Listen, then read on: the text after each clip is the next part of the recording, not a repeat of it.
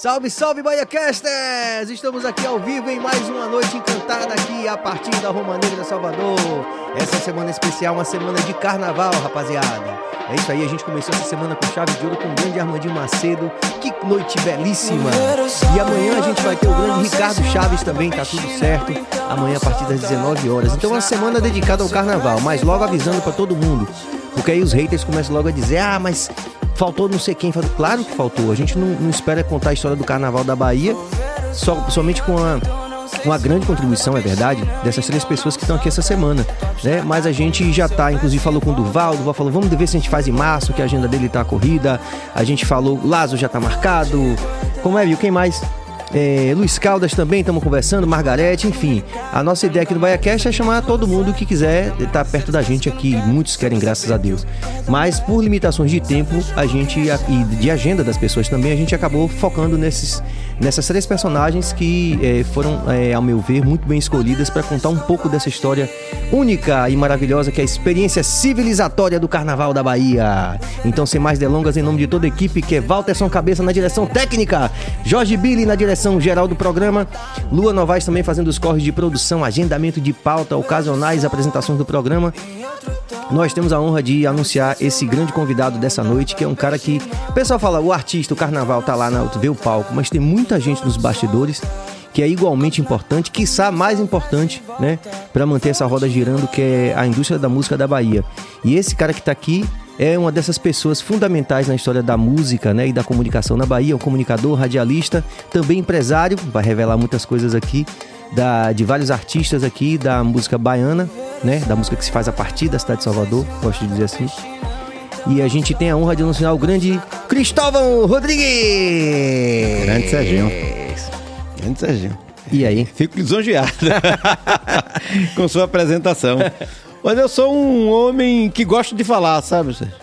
Eu gosto de falar. Por isso que a gente amou você. eu gosto de falar, eu, eu, eu, desde criança, que sou assim, eu me lembro, eu sou. Eu nasci na cidade de Valença. Você é de Valença? Sou de Valença, né? hum, Baixo Sul. Baixo Sul. É, o Rio Una, cortando a cidade.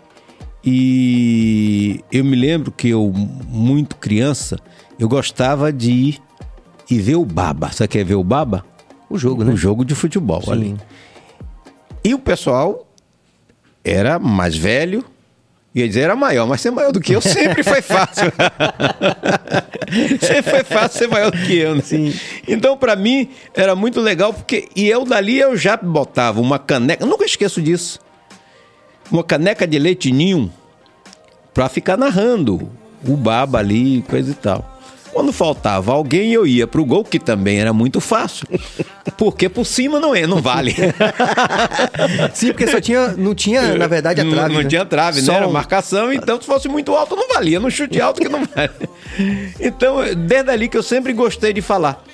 É, quando vim para Salvador, 1958, é, eu gosto muito de, de, de, de, falar sobre isso, me dá muita satisfação, porque foram pessoas que tiveram um, um, uma participação muito grande na minha vida e que, apesar de eu não ter contato, mas eu gosto muito, que é uma família de testemunhas de Jeová, Sim. que me trouxe para morar em Salvador e essa família morava Ainda alguns parentes ainda moram lá, ao lado do candomblé de Menininha, no Alto do Gantuá. Ah, exatamente ali é. Então você tinha a Alto religião. Do é, Alto do Gantuá. A religião Testemunha de Jeová, que é considerada um, uma religião muito fechada, um Sim, pouco xiita, ortodoxa. não é? Ortodoxa, ainda muito baseada no Velho Testamento. Sim. Não é?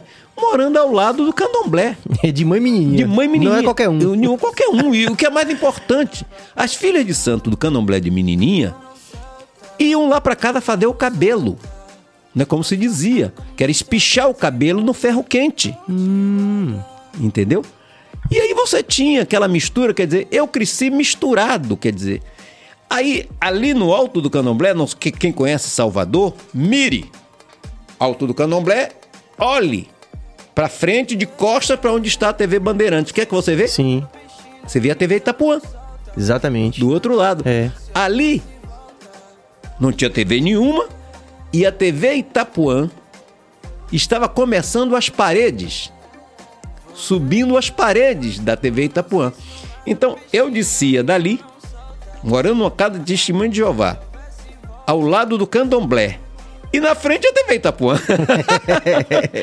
Você quer mais? Tudo ao mesmo tempo agora, Tudo né? ao mesmo tempo, rapaz. Quer dizer, quem aproveitou isso viveu muito bem, porque conheceu de tudo. Quer dizer, eu tive a felicidade e, e- e- e- eu não tenho religião. Mas tem coisas que me tocam. Se você chega aqui, você vai ver que eu estou arrepiado, que eu estou lembrando de mãe menininha passando a mão em minha cabeça. É Meu bênção, é. filho, É. você entendeu? E que era uma pessoa Você tinha fantástica. quantos anos quando você chegou em Salvador? 11, 12 anos. 12 anos. 12 anos. Então, ali Olha que comecei, bênção, né? Já é, chegou abençoado já, Eu né? cheguei, quer dizer, abençoado por mãe menininha. É. Agora, pra você ver essas coisas do, do, do, do candomblé, Sim. mãe menininha é uma figura, é, é- é uma coisa extraordinária, acima do bem e do mal.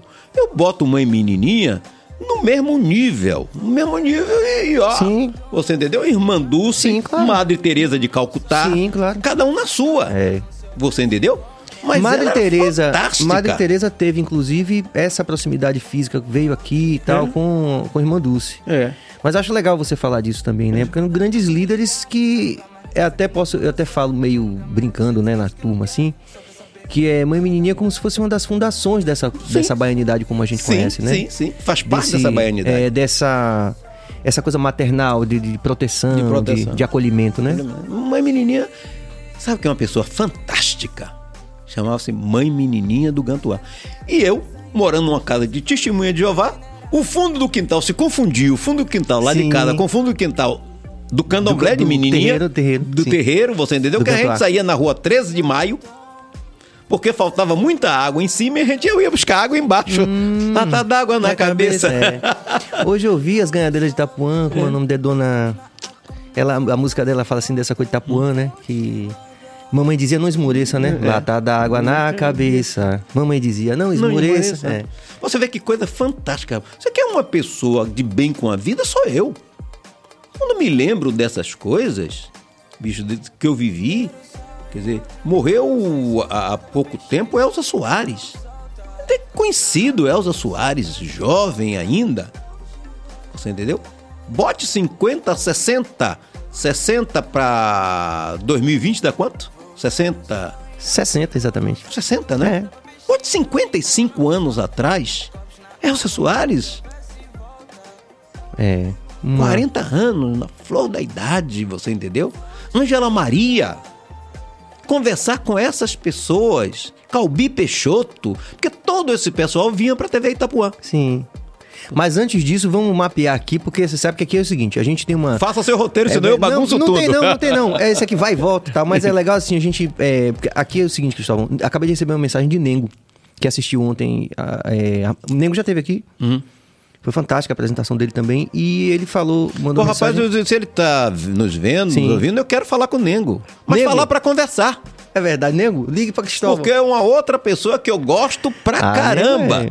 E você sabe qual é a minha primeira lembrança de Nengo? Qual é? Me vaiando no Teatro Castro Alves. Como foi isso, rapaz? Me vaiando no teatro. Nengo era muito ligado ao pessoal de, de- de sindicato. Sim. Né? Essa foi muito boa. é? Me vaiando no. no, no, no- É, é, e eu coordenei o carnaval Sim. 89 90. Não é? É, E. Você tinha que ter dinheiro pra todo mundo. E era sempre, é sempre difícil, Sim, né? Muito É. difícil. Agora você imagine ser um prefeito que assumiu um mês antes do carnaval, Que foi Fernando José, Fernando José. eleito por menos de um terço da cidade, Como foi esse fenômeno? porque não tinha segundo turno. Ah. Você tinha os candidatos, tinha quatro, cinco candidatos. Quem tivesse mais votos ganhava. Acabou. Fernando José acho que ganhou com 32% dos votos. Caramba. Entendeu? Que aí me levou a conhecer também uma outra pessoa extraordinária que me ensinou coisa pra caramba na vida. Por isso que eu digo, rapaz, eu, eu só tenho um curso primário.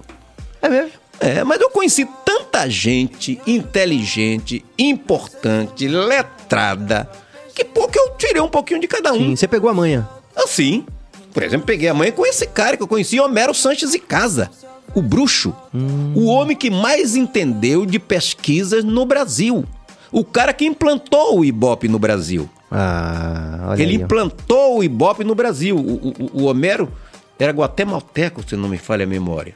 Veio pro Brasil e depois Roberto Marinho, o velho, tirou ele da Glo tirou ele do Ibope. Senão você vem trabalhar comigo. Imagine. Você entendeu? Esse cara eu conheci aqui na campanha de Fernando José, que Mário Kertz, que trabalhou para Fernando José ser eleito, Sim, você sim. entendeu? É, trouxe ele.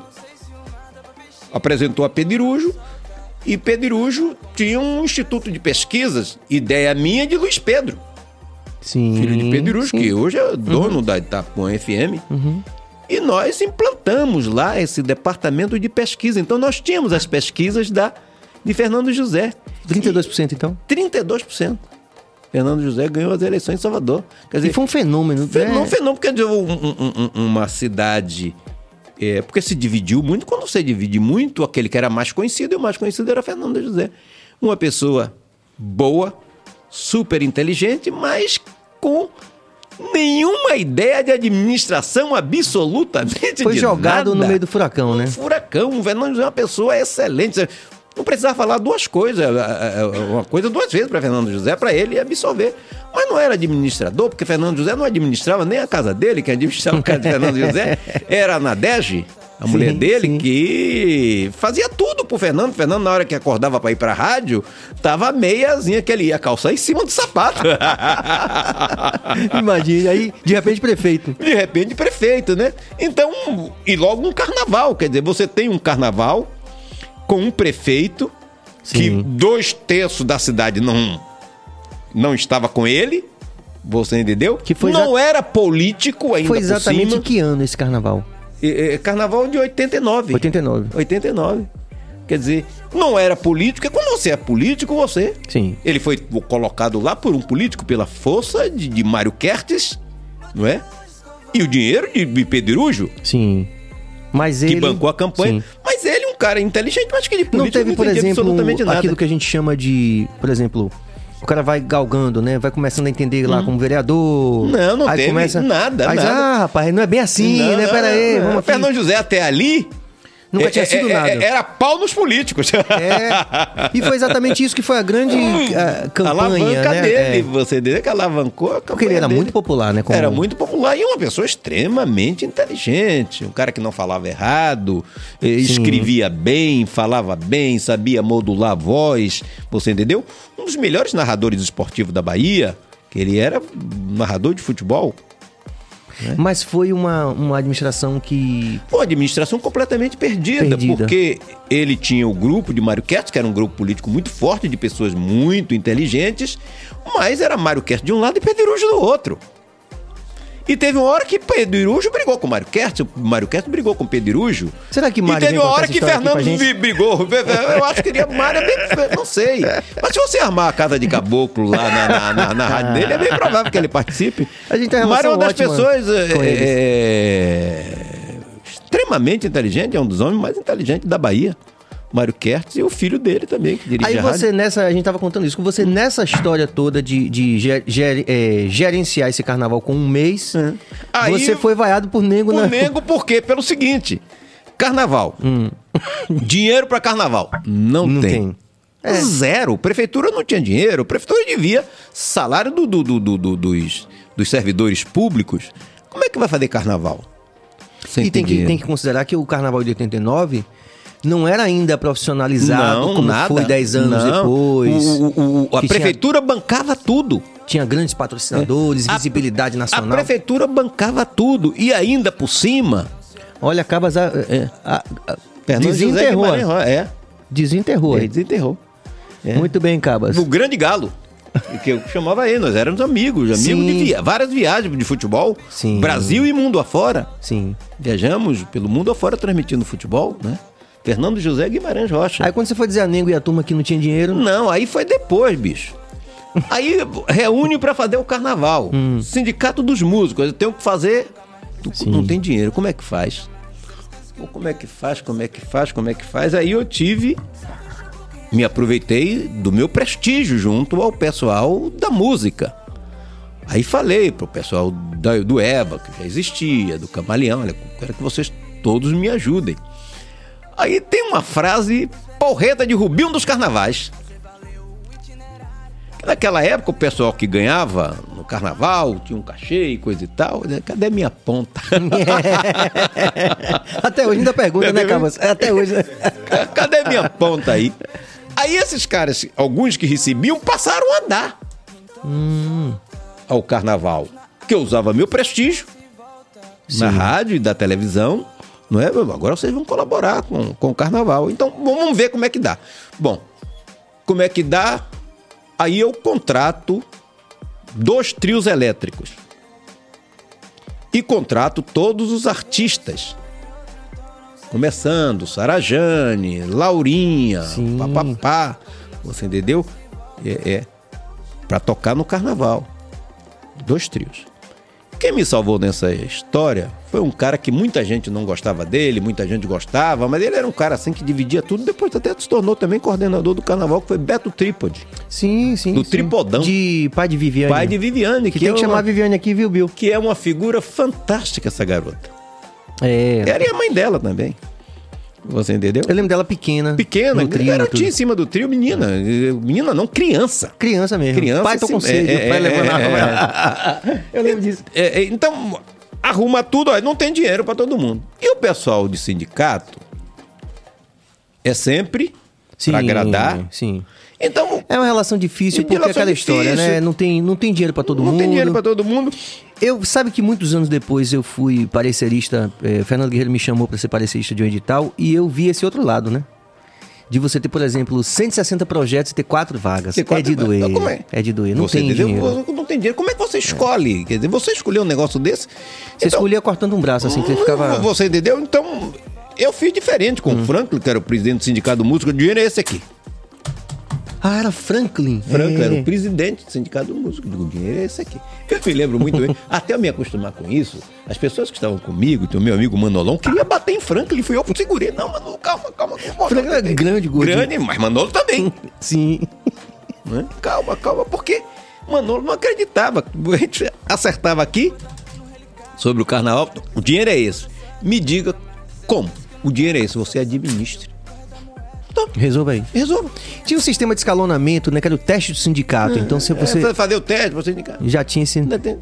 E tinha aquele já Então, só para contextualizar para os mais novos, eram assim: o- os músicos organizavam Todos um teste. O, te- o sindicato, O sindicato organizava organizava um um teste, para teste. os músicos. E aí, de acordo com a colocação, desse ranking, tinha faixas de cachê, né? Os, de- do primeiro até o vigésimo X. E aí descendo.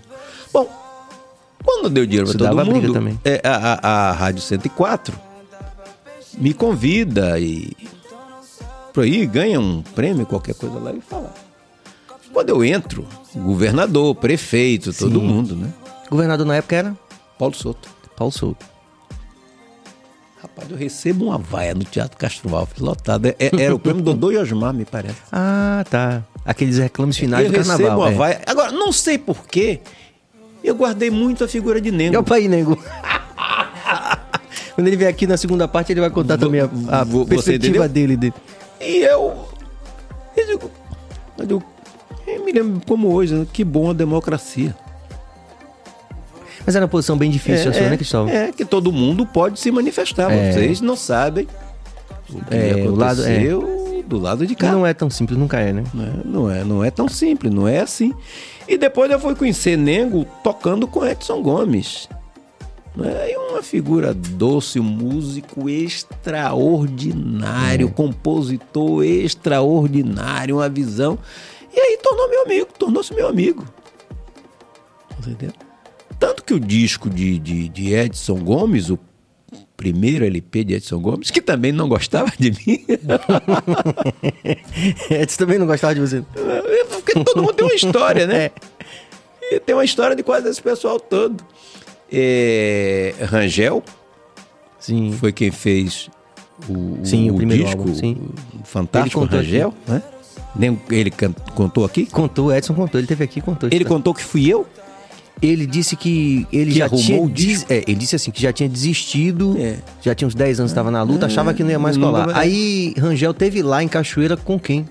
Mais alguém que estava dentro do carro. É. É. É, é, é, é. Cadê? Não tô ouvindo Teve aqui. cachoeira Ah, sim. com, com, com Rangel pra pegar Lengo. Sim. Pra to tocar baixo. Mas o que Rangel leva ele pra gravadora. E aí chega lá com um checão. Não, de é 500 mentira. mil. Mentiu. Ou Mentiu. esqueceu. Ou esqueceu. Foi nada disso. Foi nada disso. Você vai revelar isso aí em um minuto. Deixa eu fazer só o giro aqui dos nossos apoiadores e patrocinadores. Não pode deixar. Atenção, caba, se ligue! Sampaio Sabores, o melhor hambúrguer gourmet da Bahia. Muito obrigado, Peu e toda a família. É Querino Odontologia Especializada. Muito obrigado, doutor Enzo Zion, fazendo o nosso marketing digital. Obrigado, meninos e meninas. Carpon, também com todas as indumentárias e looks aqui para Jorge Billy. Copo cheio em Poli da Bebida, obrigado, sempre enchendo o nosso copo de alegria.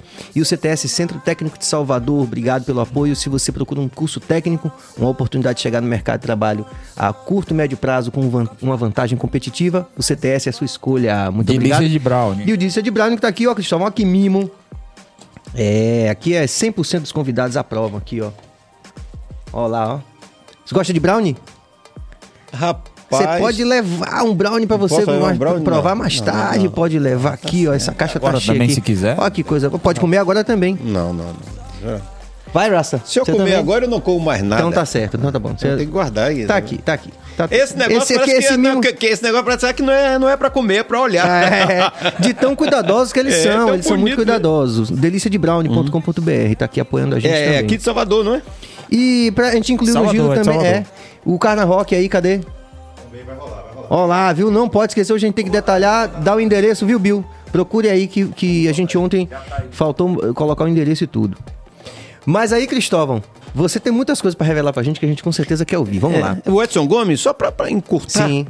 É, é, é, como é que eu conheço o Edson Gomes? Eu morava no Rio Vermelho. Sim. Saio da Itapuã de noite, arrumando a programação, dia de sexta-feira, programação para fim de semana. Passo no Rio Vermelho, tinha uma casa chamada Zuc. Zuc Santana. Zuc Santana. É. Quando eu passo na porta, tem gente saindo pelo ladrão daquilo ali, não dava. Eu paro meu carro lá de volto querendo entrar para ver. Aí lá os papéis Edson Gomes. Não deu para entrar. Eu fiquei do lado de fora. Já tava bombado. Rapaz, quando eu vi a voz do negão, eu falei, que cara é esse? Fiquei embaixo. Ouvindo, eu falei, porra, esse é o cara. Esse é o cara. No outro dia, volto pra Rádio Marinho, Edson Marinho, Sim. que é da Rádio de Mário, hoje é, do- é- é- é o homem do esporte lá. Eu digo, Marinho, rapaz, eu vi um cara ontem que procure ele aí que a gente vai gravar esse cara pra botar pra tocar na rádio. Quem é Edson Gomes. Aí ele vai, procura Edson Gomes e coisa e tal, e volta com a notícia pra mim, triste. Rapaz, esse cara não gosta de você, não. ele não gosta de mim? Eu não me lembro de conhecer ele, não. Ele Mas ele já vo- conhecia. É. Ele disse que esteve aqui na rádio, trouxe o disco dele, que você esculhambou o disco dele. Mas eu não esculhambo música de ninguém. Era um princípio meu, até hoje. Eu digo, eu não gosto. Não se adequa para o que eu estou tocando. Eu nunca esculhambo música de ninguém. Porque eu não gosto, você pode gostar. Sim, de fato, né? Não, mas eu mas fiquei naquele negócio. Não, não, não, não, não. Eu quero conhecer esse cara. Quero conhecer esse cara. Ele dizer que eu esculhambei ele? Não. Aí Você Marinho. não lembrava mesmo que ele... Não lembrava. Aí Marinho me leva um compacto duplo gravado de um festival em Feira de Santana. Sim, ele falou disso aqui. Aonde está Edson Gomes nesse compacto duplo. Compacto Hum. duplo, pra quem não sabe, é um compacto com quatro... É um disco Calma, pequeno. pega uma imagem de um compacto Você para, para os mais jovens que não é, sabem o que é pra- um que é um compacto. compacto. LP e um compacto. É o que- co- LP grande, né? É isso. E o compacto. É isso aqui. Aí eu me lembrei da passagem. Hum. Eu falei, ah, agora eu lembro. Eu não esculhambei a música dele. O que eu disse é que se eu botasse essa música pra tocar na rádio, o diretor técnico da rádio tirava. Tinha esse rigor, né? Por falta de qualidade técnica. Mas era um Sim. disco gravado mono, de, com, com microfone Sim, mono e tudo. sim. Eu, não, eu nem ouvi a música do cara. Eu, não, mas pode trazer esse cara. Aí pronto. Aí coincidiu essa coisa dele gravar, de, pra gravar com Rangel. E eu disse a Rangel, pode gravar que eu tenho onde botar. Pode gastar o que tiver. Mas volta e meia tinha cada arranca-rabo de Rangel. Com- com Edson. Com o Edson, não é? E eu não gravo mais com esse filho da puta, Cris. Não dá esse negão quer me matar de raiva. Porque o- Edson muito O jeito dele. centrado no O jeito, jeito dele.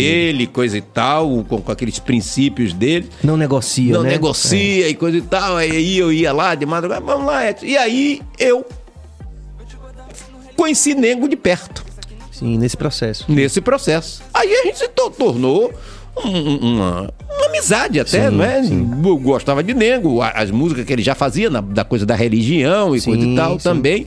E, e- e- e fez um disco fantástico, fantástico. E que eu dava minhas penadas. Eu ia lá depois, dizia, e agora tem uma passagem do cacete. Eu chego pra Edson Gomes e digo: agora, Edson, tem o seguinte.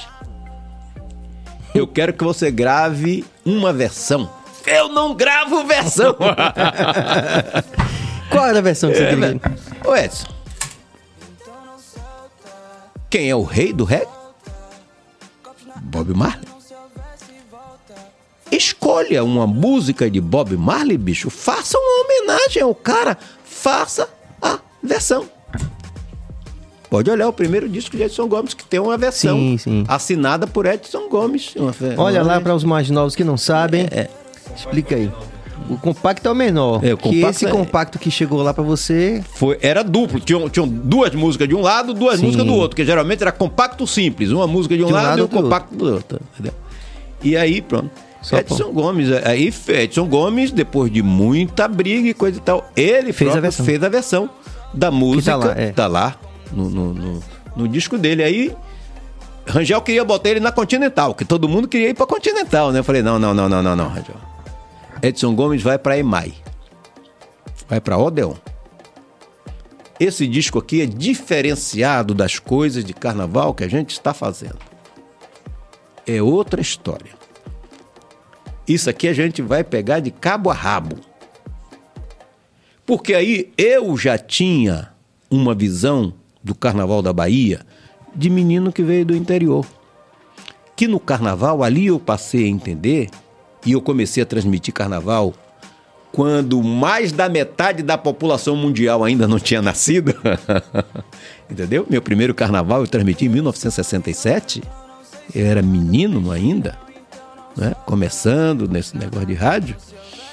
Eu passei a entender que dessa coisa de carnaval, do que eu via no carnaval do Alto do Candomblé, da mudança do Garcia, Sim. que era ali perto, que era o único momento que os meninos do Garcia se davam bem com os meninos do, do- da federação.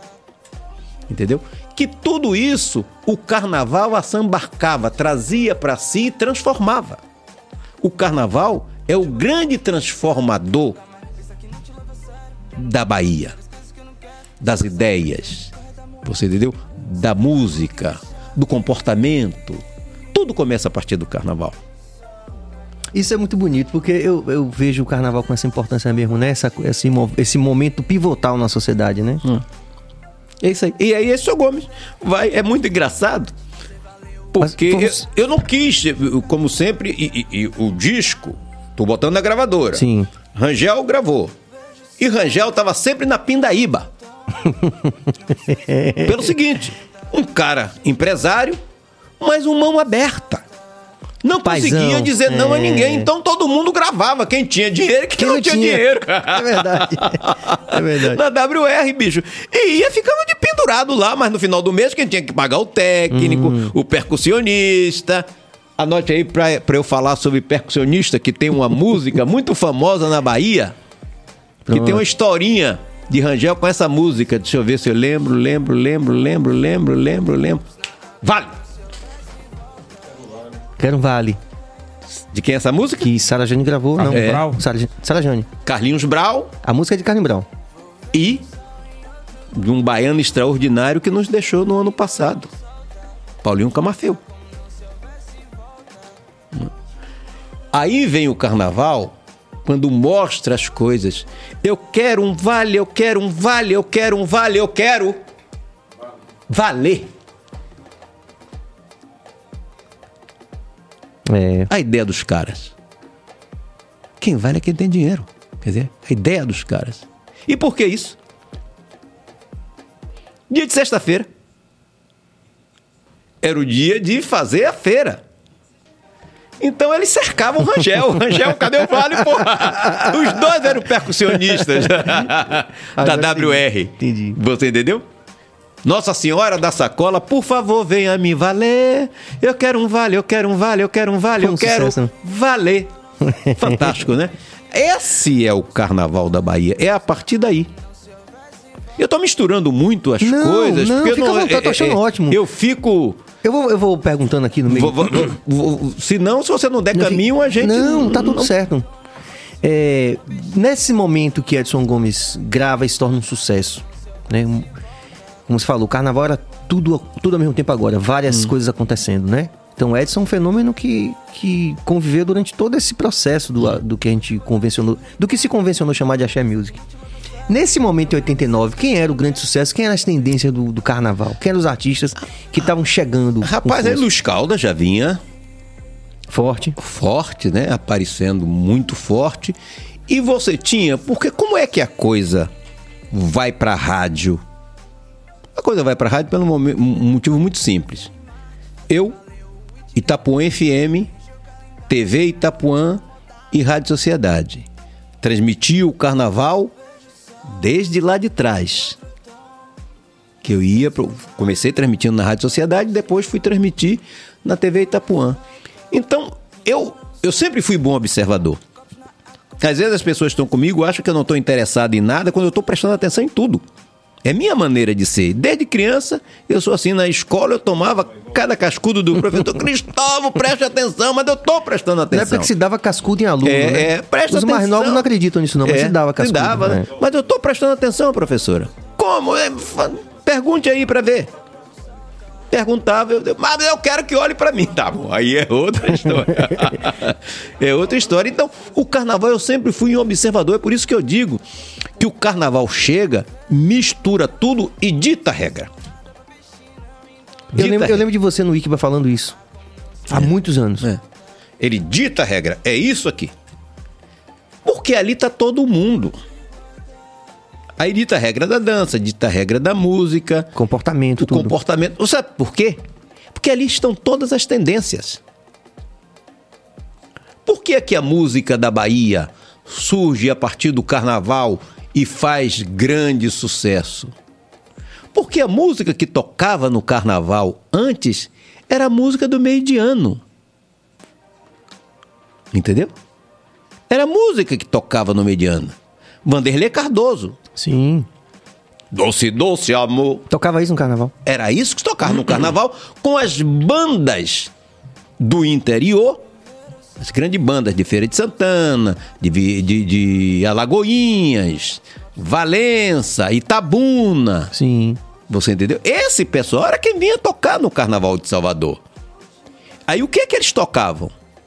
As músicas antigas, que aí as músicas do carnaval de antigamente começam a não fazer mais sucesso. Chiquita bacana lá da Martinica, não é? ei, ei, ei, ei, ei, índio que é apito, se não der pau vai comer. é?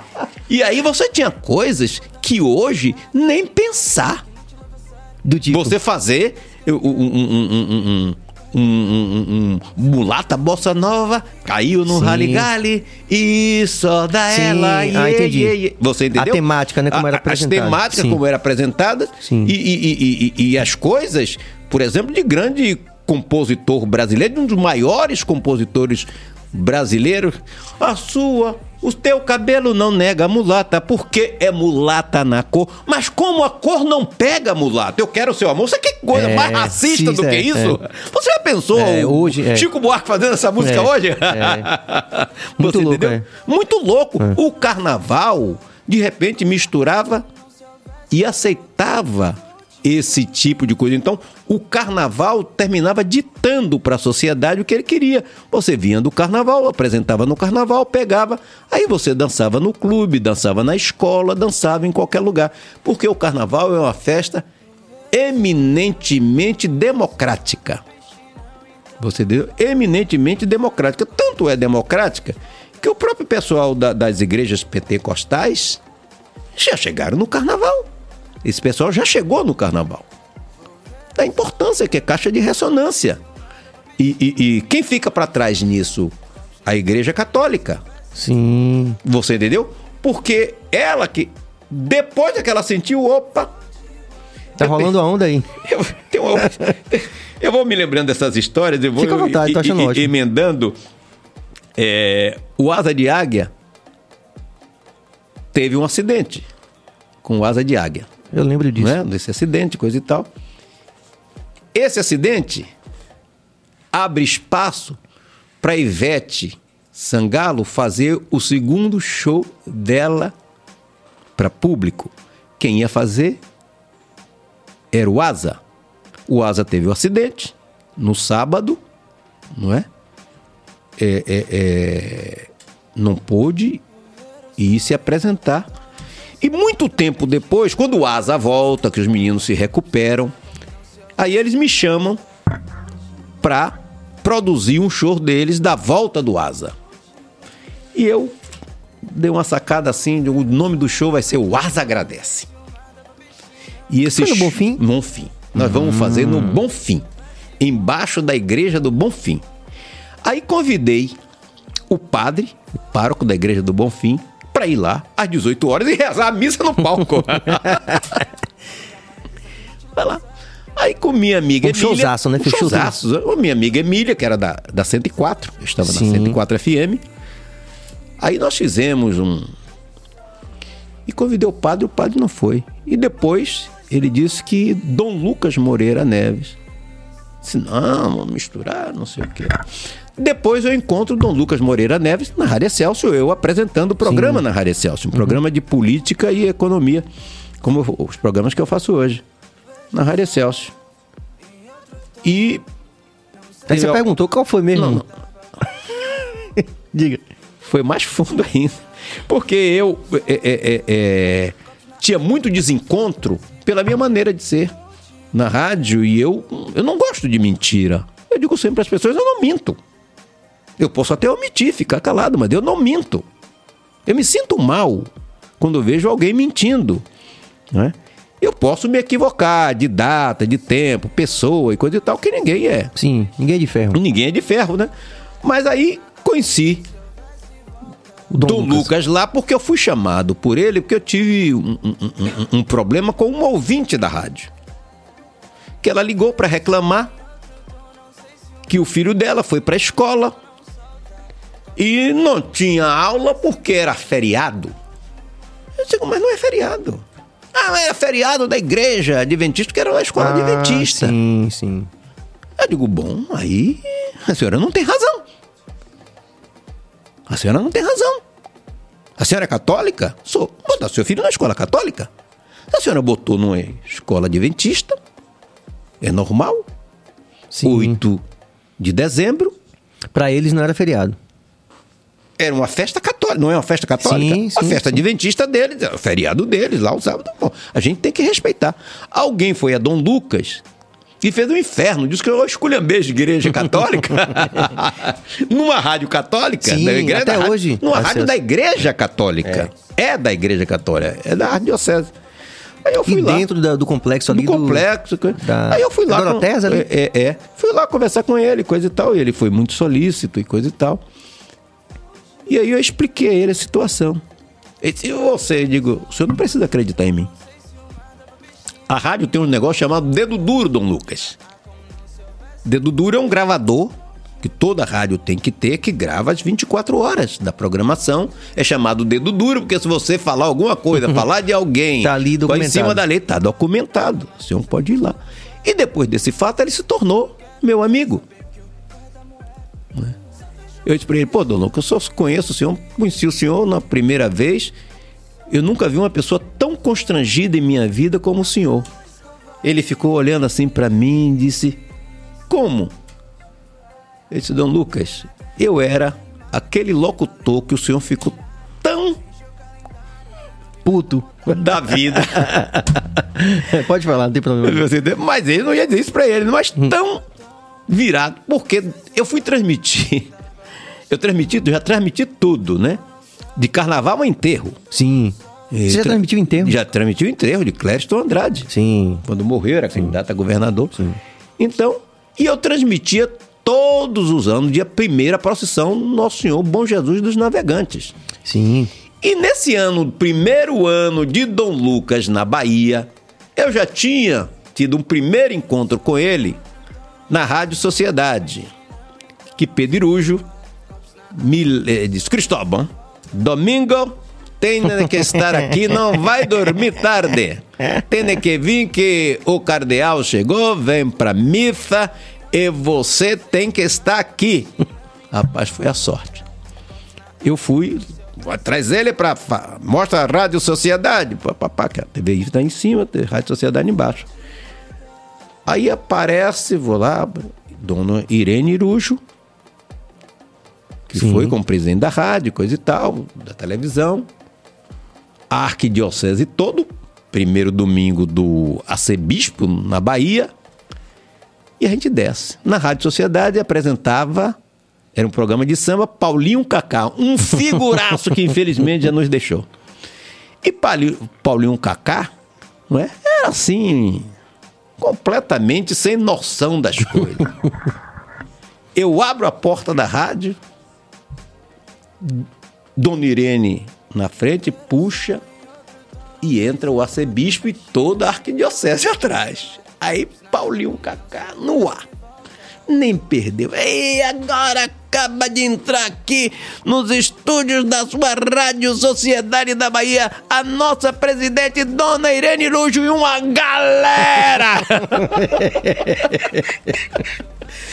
Comandando a galera estava Dom Lucas Moreira Neves. Imagina, com todo mundo. Aquele susto, eu sento, puxo o microfone. Pra ajeitar Eu digo, coisas. Dom Lucas, essa é a verve do povo baiano. Sim. Fique O de boa aí. baiano é assim, coisa e tal, muito alegre, papapá, papapá, papapá. Fui, levei, por favor, e entrevistei Dom Lucas. Sim. Que Então, é... primeiro contato. Sim. Segundo contato. Festa do Senhor Bom Jesus dos Navegantes. Dom Lucas vai na galeota. Sim. né? sim. Seguindo. Já. Quando Dom Lucas entra na galeota, que sai ali da marinha, que entra na Baía de Todos os Santos, aí se juntam os barcos. Candomblé, carnaval, Sim. as mulheres de biquíni dançando do lado. Rapaz, Dom Lucas pediu pra morrer. pra onde me trouxeram, meu Deus do céu? Rapaz, o homem cravou na imagem do Senhor Bom Jesus dos Navegantes durante mais de uma hora que ele não tirou o olho até chegar do outro lado, quer dizer. E aí a terceira, é é a quarta vez que eu conheço ele, deve ser negócio dos meninos. E aí a Igreja Católica ia, tinha a Rádio Excelso e ia lançar a TV. E lançou uma promoção que você comprava um santinho da Igreja Católica. Eu digo, Falei, com um santinho não vai ter dinheiro para comprar transmissor nem nada. Aí tive uma ideia. Traz o, pa, o padre Marcelo Rossi à Bahia. Que na época era um. Grande sucesso. Aí vem, não vem, vem, não vem, eu começo a saber quem é que mandava no padre, era o arcebispo lá do interior de São Paulo. Aí eu fui a Dom Lucas. Foi Dom Lucas, eu tenho a manha para ter o dinheiro para comprar o transmissor. Tem, tem. Como? Digo, trazendo padre Marcelo Rossi à Bahia. Agora só o senhor consegue. O senhor tem que pedir, papapá. Eu vou pedir. Foi, pediu. E o padre veio Veio. se apresentar na Fonte Nova. Aí eu levei prefeito, governador e Dom Lucas Moreira Neves, né? A Fonte Nova cheia. Foi a primeira apresentação dele aqui? A primeira vez que ele vai pro publicão. Sim. Ele já estava aqui. Aí eu peguei um microfone sem fio e disse: Dom Lucas, eu botei o senhor uma vez para bater um pênalti sem goleiro e o senhor não quis chutar o pênalti. Ele ficou sem goleiro. Como? Como? Eu falei. Aí contei a história do show do, da- do, Asa. Asa de Águia lá que eu queria no Bonfim. Eu digo, Dom Lucas, já pensou um padre, ou até mesmo o senhor falando para 100 mil jovens? Se o senhor tirasse cinco almas daquela, 10, 20 eram Sim. era um fato extraordinário. Ele não penso muito com você, mas não deixa de ter Sim. coerência no que Como você está fato, dizendo. a partir dessa, do- desse momento de, de- do Marcelo Rossi, já começou a Igreja Católica a. Ó, se peraí. você É. entendeu? Ele veio à Bahia, eu digo, agora eu vou botar o senhor para fazer o gol quase que literalmente, porque estamos na Fonte Nova. Como eu digo, tá aqui o microfone. Esse microfone sem fio, saia saudando essas 80 mil pessoas que estão enchendo o estádio, falando para elas, o senhor vai sair daqui até lá. Começou daquela onde ficava a torcida do Bahia ali, a, a torcida é, é, é, do Bahia que ficava na geral, que era naquele pedacinho quadrado, se lembra? Que era o povão mesmo que ficava Clássico. ali, o clássico. E aí, rapaz, o homem, o Sentiu. santo padre, você sabe que é uma pessoa que é acostumada a falar para uma igreja cheia. Você falar para 80 mil, 80 mil pessoas, ovacionando ele, meu amigo. Aí até o santo balança. E ele era um dos papáveis, né? É, Ele, era, além de ser primo, é, além, é. além de ser Era- primo de Tancredo Neves. e era tal. amigo do Papa. de Então, ele era, ele era um, sabe? E eu tive, rapaz. Você vê quanta história Cristóvão Rodrigues tem, com- É, com tanta pô. gente diferente. Eu vou de, de mãe menininha do É. Gantuá. Uma né? aula, uma aula. Um- a Dom Lucas Moreira Neves. Quer dizer, eu tive o prazer de conviver com essas pessoas, né? De, de, de... Mãe menininha nunca entrevistei. Dom Lucas entrevistei várias vezes. Mas mãe menininha, mais do que entrevistar. Conviver. Conviver. Tenho o prazer de, de, de várias vezes entrar no candomblé e ela passar a mão na minha cabeça. Menino, tá estudando coisa e tal, olha as coisas.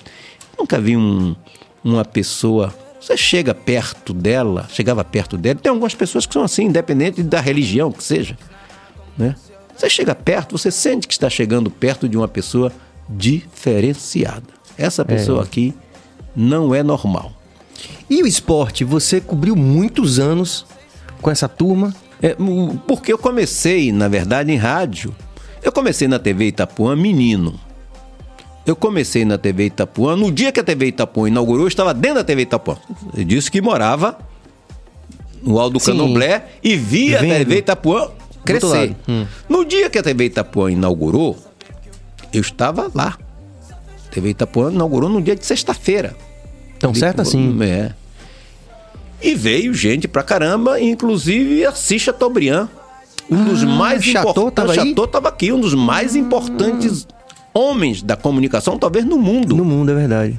Uma figura ímpar. Não é à toa que é chamado do Rei do Brasil, né? O Naquele é o título do, o- do o- livro. Do livro.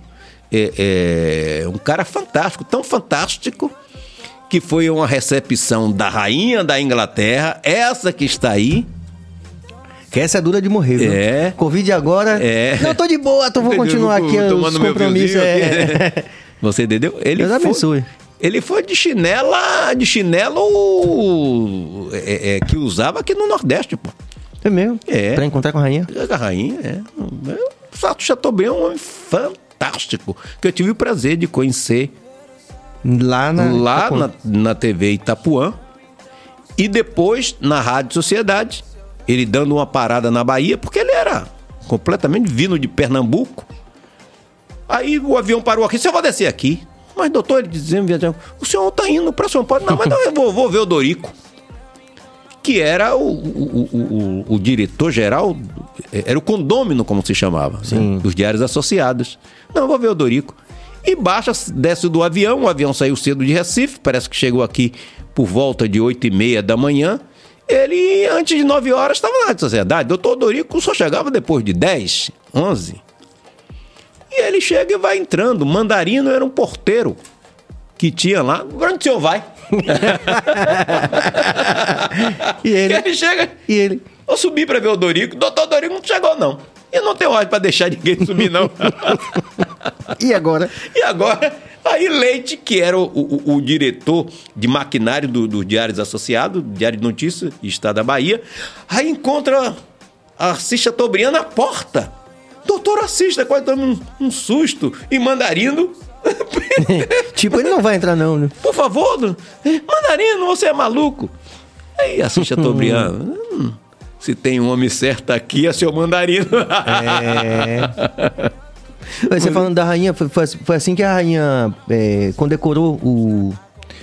O constable, né? O, o guarda que, que multou o carro dela, né? É, tá é. falando, ele tava certo. Ele- Assis Chateaubriand, quer dizer, eu tenho várias histórias. Aliás, quem não leu, leia o livro Assis Chateaubriand, Sim, o Rei do Brasil, É. que é fantástico. Tem algumas coisas no livro que... é, é, tem muita coisa de Assis Chateaubriand que não está no livro. Sim. Mas mesmo assim tem muita coisa Essa, por exemplo, com como é o nome É, do, do é, porteiro? Do, do mandarino não está. Essa de mandarina. Do mandarino Você só não sabe aqui no Bahia Cast aqui quando a gente É, é. recebe uma figura como essa aqui, cheia de grandes histórias. Mas o esporte. Ah, bom. O esporte, como eu, eu, eu- eu entrei na TV Itapuã, ali, no início da Itapuã. Aí fui ser ator infantil. De ator infantil. é, Ator? Junto com. Hein? Ator. Ator. Ator infantil, ator. Mano. E naquela Isso eu época. não sabia. Não, era porreta porque não tinha videotape, não tinha nada, era na marra. Vai, tá no ar e acabou. Você entendeu?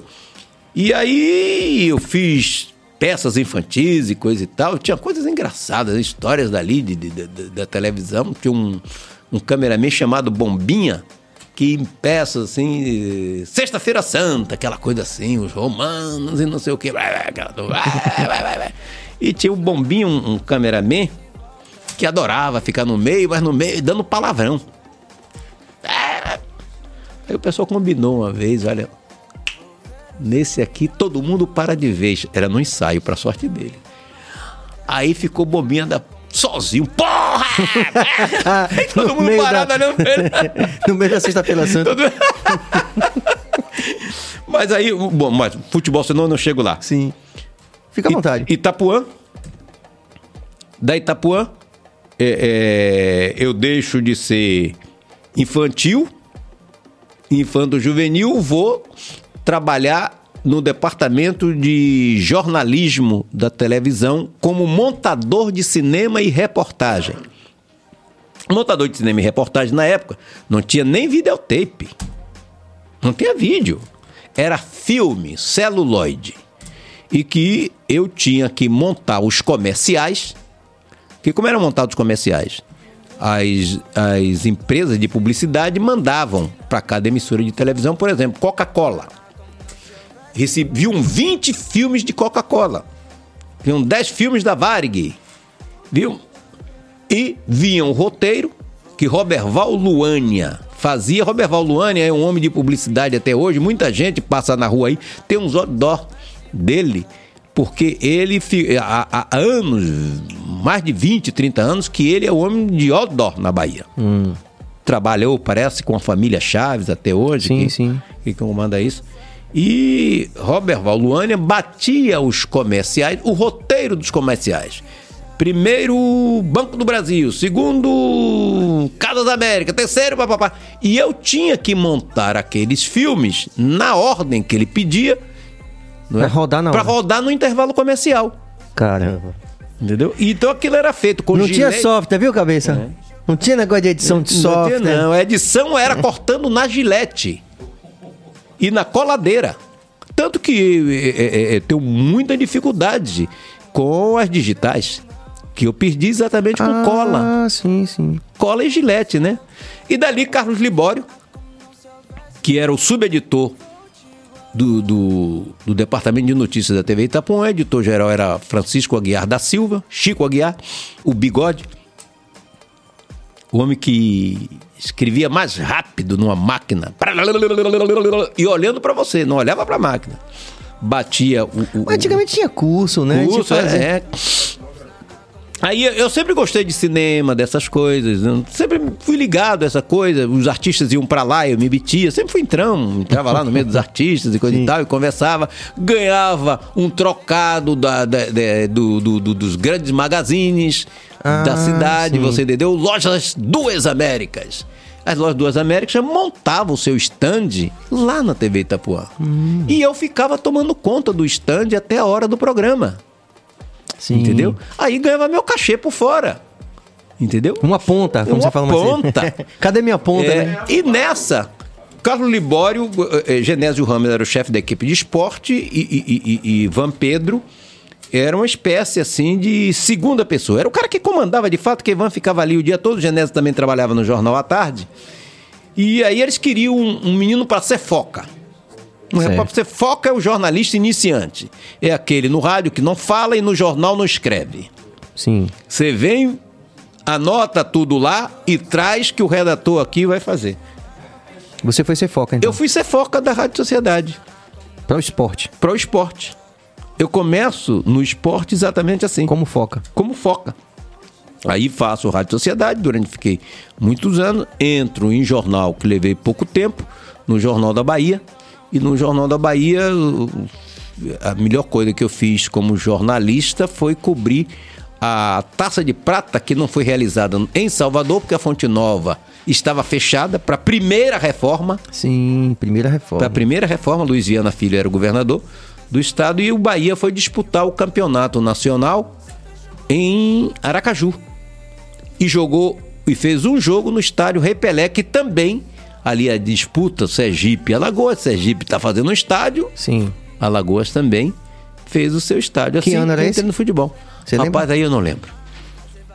Aí eu não lembro. Aí esse ano eu não lembro, eu lembro de coisas, por exemplo, dali que eu ia muito, eu ia depois de um certo tempo, eu já ia ou para televisão ou para rádio. Que eu trabalhava nos dois. Sim.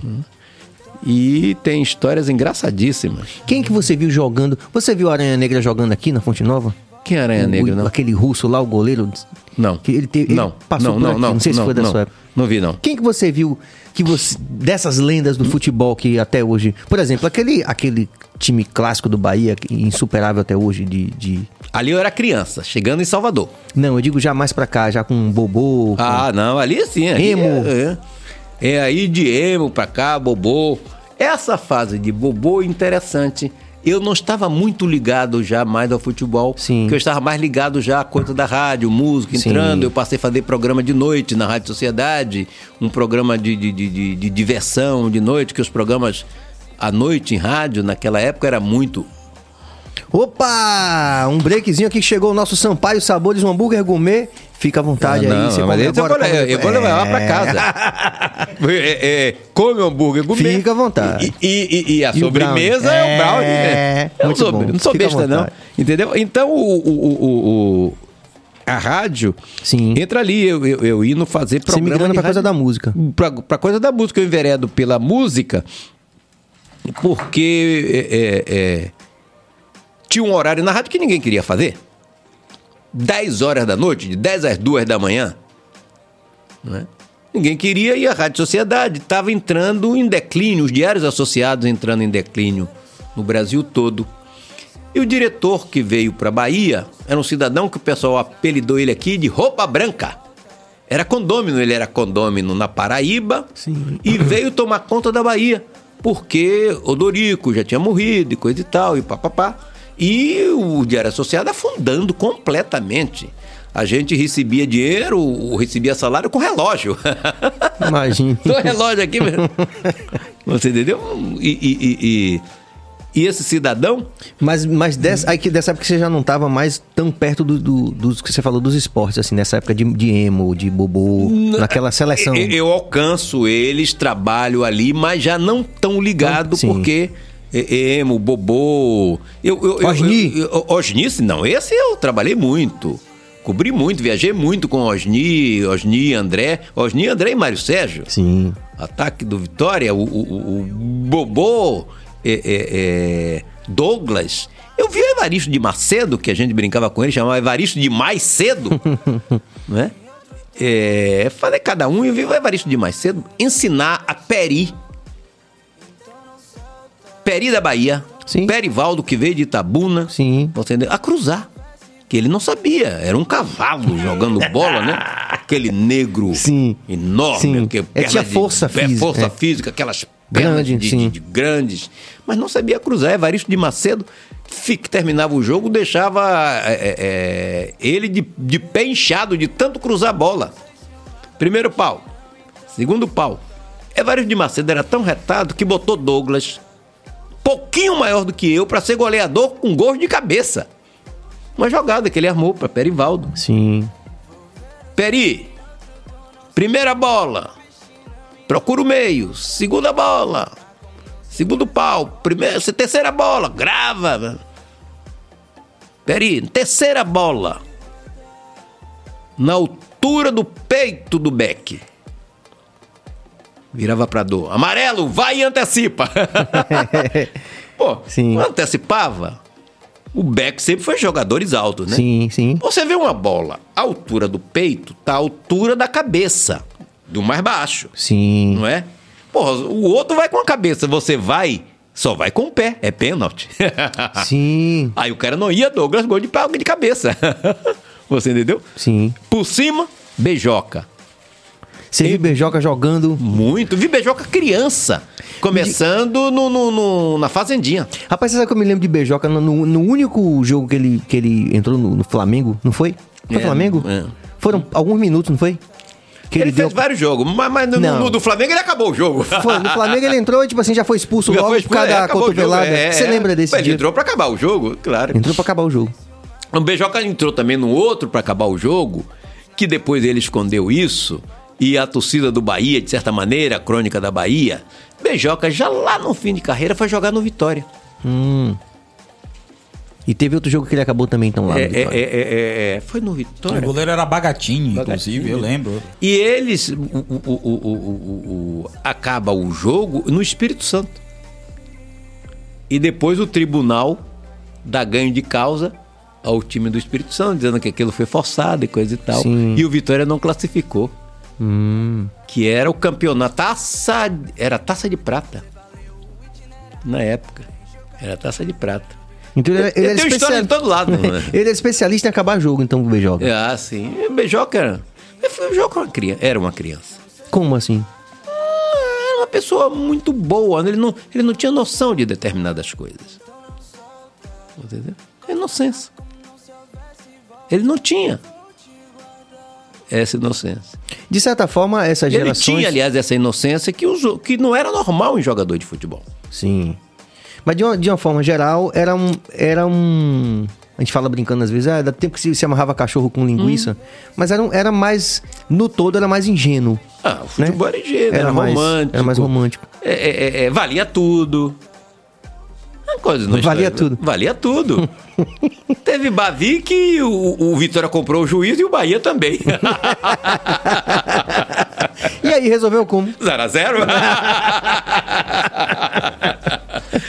Muito bom. A gente está conversando aqui com Cristóvão Rodrigues, muitos anos como radialista, apresentador, uma figura essencial nesse universo da, do- da comunicação e da música.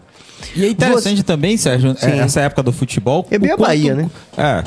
Quantos é, radialistas, pessoas apareceram? Varela, você, é, Fernando José, dessa Varela é época. menino pra mim. É, Quer dizer, no futebol. Eu lembro, eu No lembro. É, exato, porque a Varela acho que era comentarista, É, assim, é, né? Varela Fernando muito José. depois. Muito depois. Varela veio muito depois. Varela entra na televisão como jurado do programa de Big Ben. Big Ben. O grande Valdir Serrão. Sim, sim, O sim. grande Valdir Serrão. A TV Itapuã, Pioneiro, né? É, pioneira. A TV Itapuã criou coisas fantásticas, né? Armand. Já me- Me é. lembro como hoje a primeira apresentação de Armandinho criança, tocando bandolim. Sim, quando era coisa da Escada para o sucesso. Sim. Ele contou ontem aqui. Ele teve aqui, né? Foi. Ele Teve- falou que contou. teve no Escada para Sim, o Sucesso, sim. tocando bandolim? Era tipo como se fosse. Aí tinha ele ganhou a final É, aqui. ganhou a final e, foi aí pro Rio de Janeiro Sim, pro programa de Flávio Cavalcante. Sim.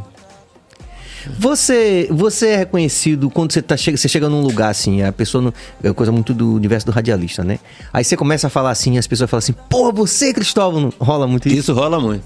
Todo dia. Ah, Quase sempre, né? Isso Só- rola muito, mas a- a primeira vez que eu tive essa coisa comigo foi fantástico.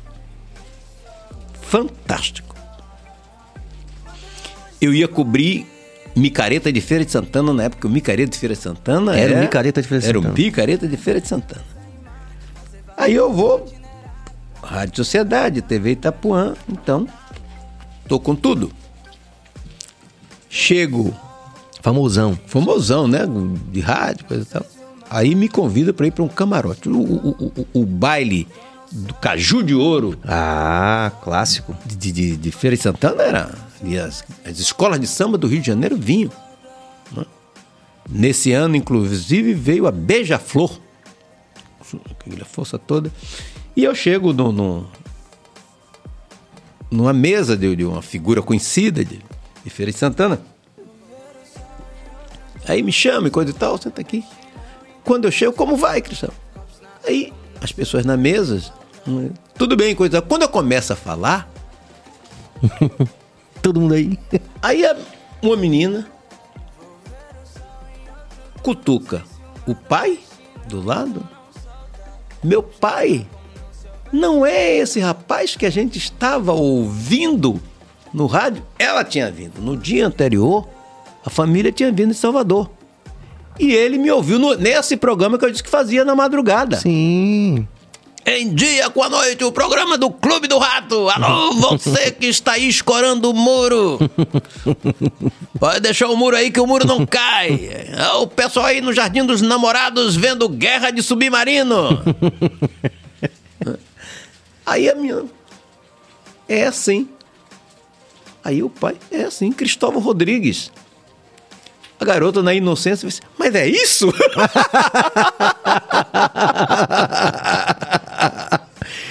Porque a gente, todo mundo fala assim que ouve a voz dos radialistas. Você imagina, Imagina- a figura que você quer. na cabeça, assim, né? Então, na cabeça da menina, Tais eu era um, Tinha. né, um cara de quase dois metros, e coisa e tal.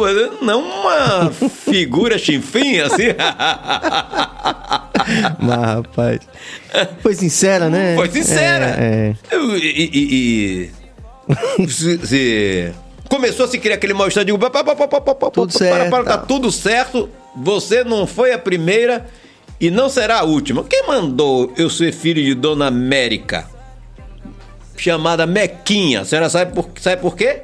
Porque ela conseguia ser menor do que eu. Pronto, aí todo mundo deu risada, acabou, entrou. Resolveu. Eu não ia deixar a garota ficar naquela saia justa. a Rádio Sociedade a Excelsior tem um leque imenso de profissionais que são reconhecidos pela voz, assim, né? Que quando eu chego lá, nós duas, né? Uhum. Estive lá semana passada na Excelsior e na Sociedade também.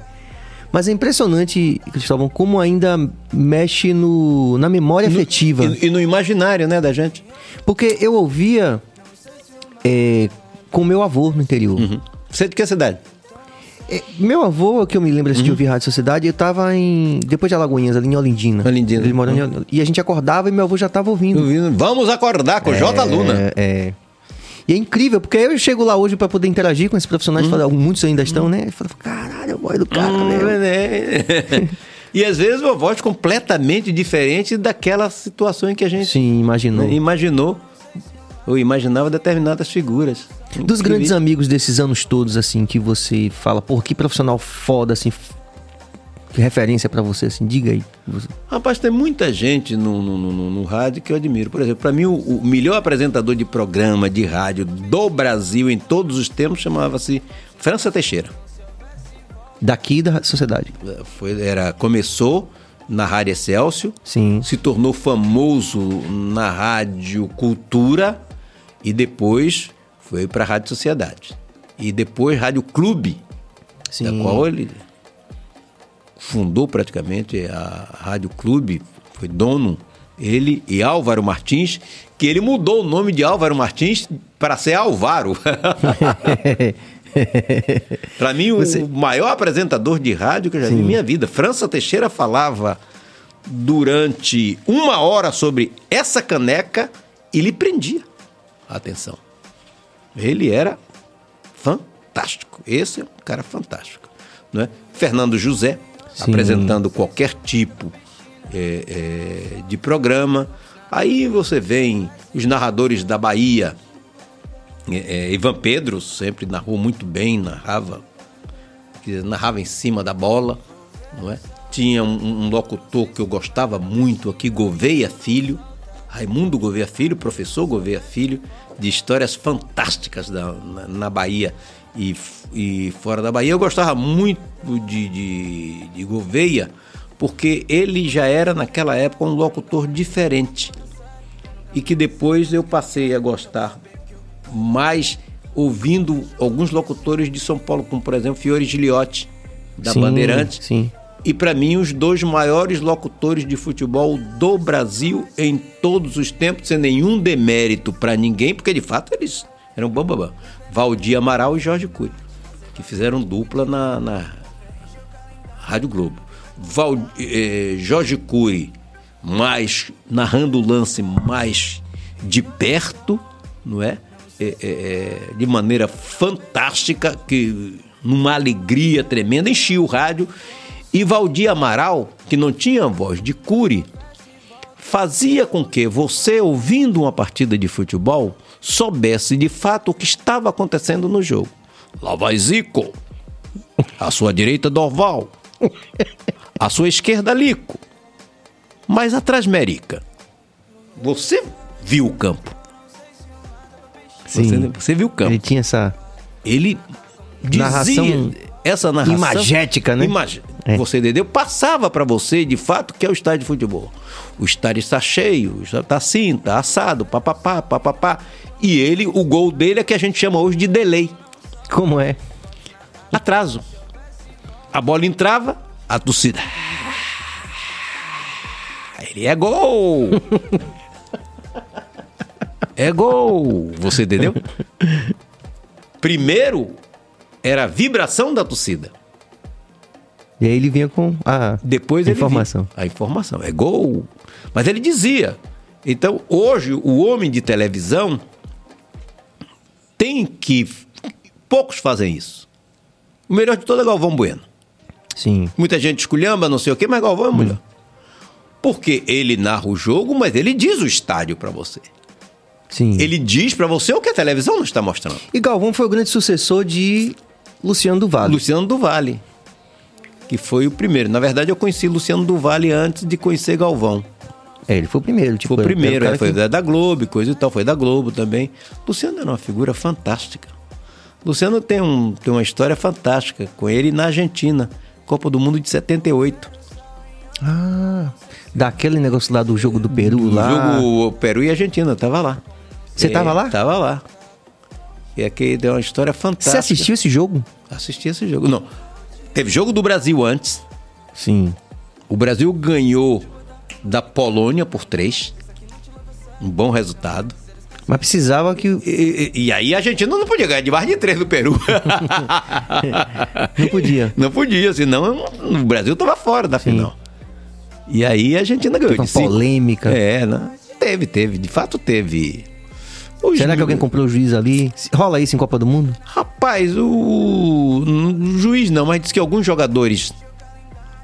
Alguns jogadores têm muita história é, sobre isso. A Argentina estava sobre o, o- o regime militar, não eram os militares que, que mandavam. Mas do futebol é um negócio impressionante, né, rapaz? Porque Copa do Mundo é, o- o- o- o pessoal da esquerda revolucionária na Argentina, um pouco antes da Copa do Mundo, dois anos antes da Copa do Mundo, queima a grama do estádio. Oh, meu Deus do céu, da cidade onde o Brasil jogou. Esqueci, a gente foi para essa cidade, é uma cidade balneária, até na Argentina. Eles queimaram o Mar campo. del Plata? Mar del Plata. Sim. Mar del Plata. É... Tipo um terrorismo, assim. Chegou lá, queimou Queimou pra. pra não rolar. Foi atitude pra não rolar. Hum. Aí pela primeira vez eles botaram aqueles tapetes de grama. O Brasil se atrapalhou nesse jogo, quase não vai. É um jogo incrível, porque no escanteio o Brasil faz um gol, Zico, e o juiz anula, dizendo que tinha acabado o jogo antes. no escanteio. Na cobrança do escanteio, mas não, acabou o tempo na cobrança do escanteio. Né? É, é, é- Que é uma coisa que hoje nem, né? In- Incrível isso, né? Incrível isso. Então, é, é, eu tive lá e o Brasil foi jogar. Quando o Brasil jogou a semifinal do Brasil com a Argentina, foi numa cidade de Rosário. Rosário, que mais? Rosário. né? E a gente saiu. é, o, o- o- o- o Brasil, a chave do Brasil, o Brasil ficou entre a Argentina e o Chile, em Mendonça, na Cordilheira dos Andes. né? Mendonça você não tem voo, não tinha voo direto.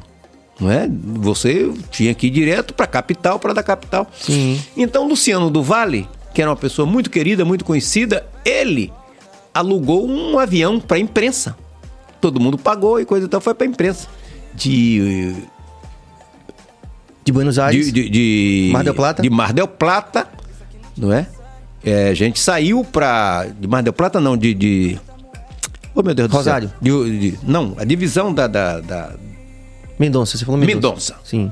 De Mendonça, lá na Cordilheira. A gente foi para Rosário. E para ir para Rosário tinha que ir num voo extra. Hum. Senão não tinha. Eu vou para Rosário e eu de pendura. Uma parte na Rádio Sociedade, Sim. que entrava em cadeia com a Rádio Tupi, e eu mandava meus minhas reportagens, gravações de lá para cá. E outra com o pessoal da televisão, que eu dava uma assistência a eles, mas não falava nem nada, mas ajudava eles lá. É, colegas sensacionais. Nós vamos, fazemos o jogo Brasil e Argentina, que é 0 a 0 Um jogo Sim. duríssimo, um- uma partida retada. Né? E Tensa, tensa, né? Tensa, muito tensa, muito tensa. O- o- o- os argentinos já botaram em Rosário com o estádio apertadinho, né? Pra constranger mesmo a seleção brasileira. E foi uma partida fantástica. Eu me lembro que o, Zico bota Bill, que era um ponta direito da seleção, na cara do gol e ele perde o gol. Ali o Brasil fazia 1 a 0 finalzinho Resolvia. acabava. É. Mas esse é muito engraçado que o Luciano do alugou todo mundo, alugou esse avião, o avião foi cheio, pronto. E todo mundo na comemoração de noite, coisa e tal. Vinham, papapá, papapá, papapá. E eu estava na equipe da TV e da rádio. Na hora de ir para o aeroporto, de manhã cedo, o pessoal da rádio pensou que eu estava com o pessoal da TV e o pessoal da TV pensava que eu estava com o pessoal da rádio. Sim. E eu estava, fiquei num quarto sozinho, peguei no sono. Quando eu acordei, o telefone tocando no meu quarto, os caras já estavam no aeroporto. Esqueceram de mim. Esqueceram de mim. Foi antes do esqueceram de Sim, mim. sim. Pô, aí gastei meu dinheiro todo, rapaz. Porque eu, quando eu cheguei no aeroporto, o voo já tinha saído. Aí eu tive que ir para Buenos Aires, para de Buenos Aires pegar um voo para Mendonça, porque não tinha voo Rosário e Mendonça. Sim. Aí foi muito engraçado, porque disse que o avião balançou muito de Rosário para Mendonça. E a minha cadeira era uma cadeira que ficou vaga, porque o avião é lotado. O avião balançou muito e o pessoal, porra, o baiano vai se salvar. o baiano vai se salvar.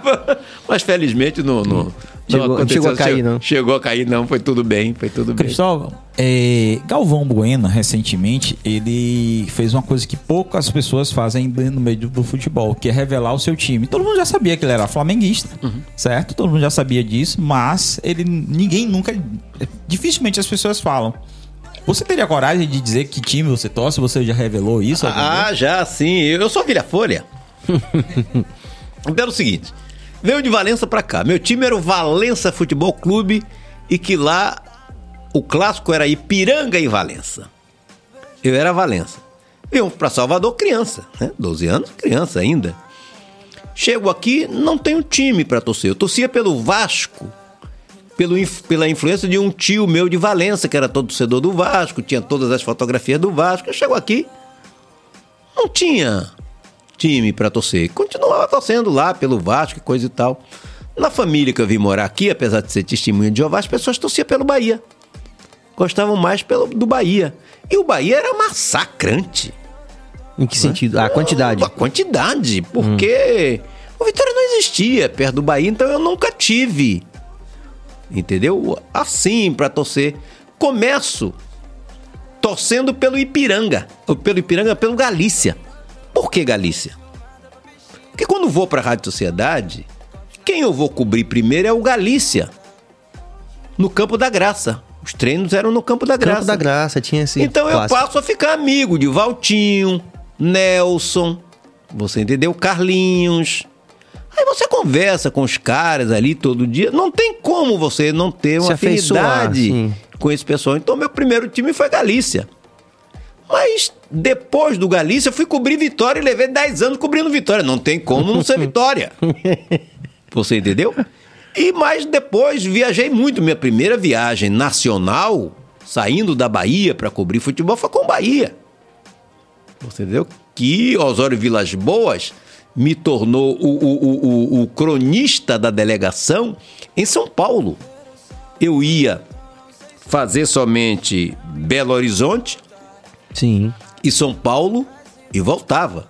E o Bahia ia continuar para Curitiba e Porto Alegre. Quando chegou em São Paulo, que eu ia voltar, não é?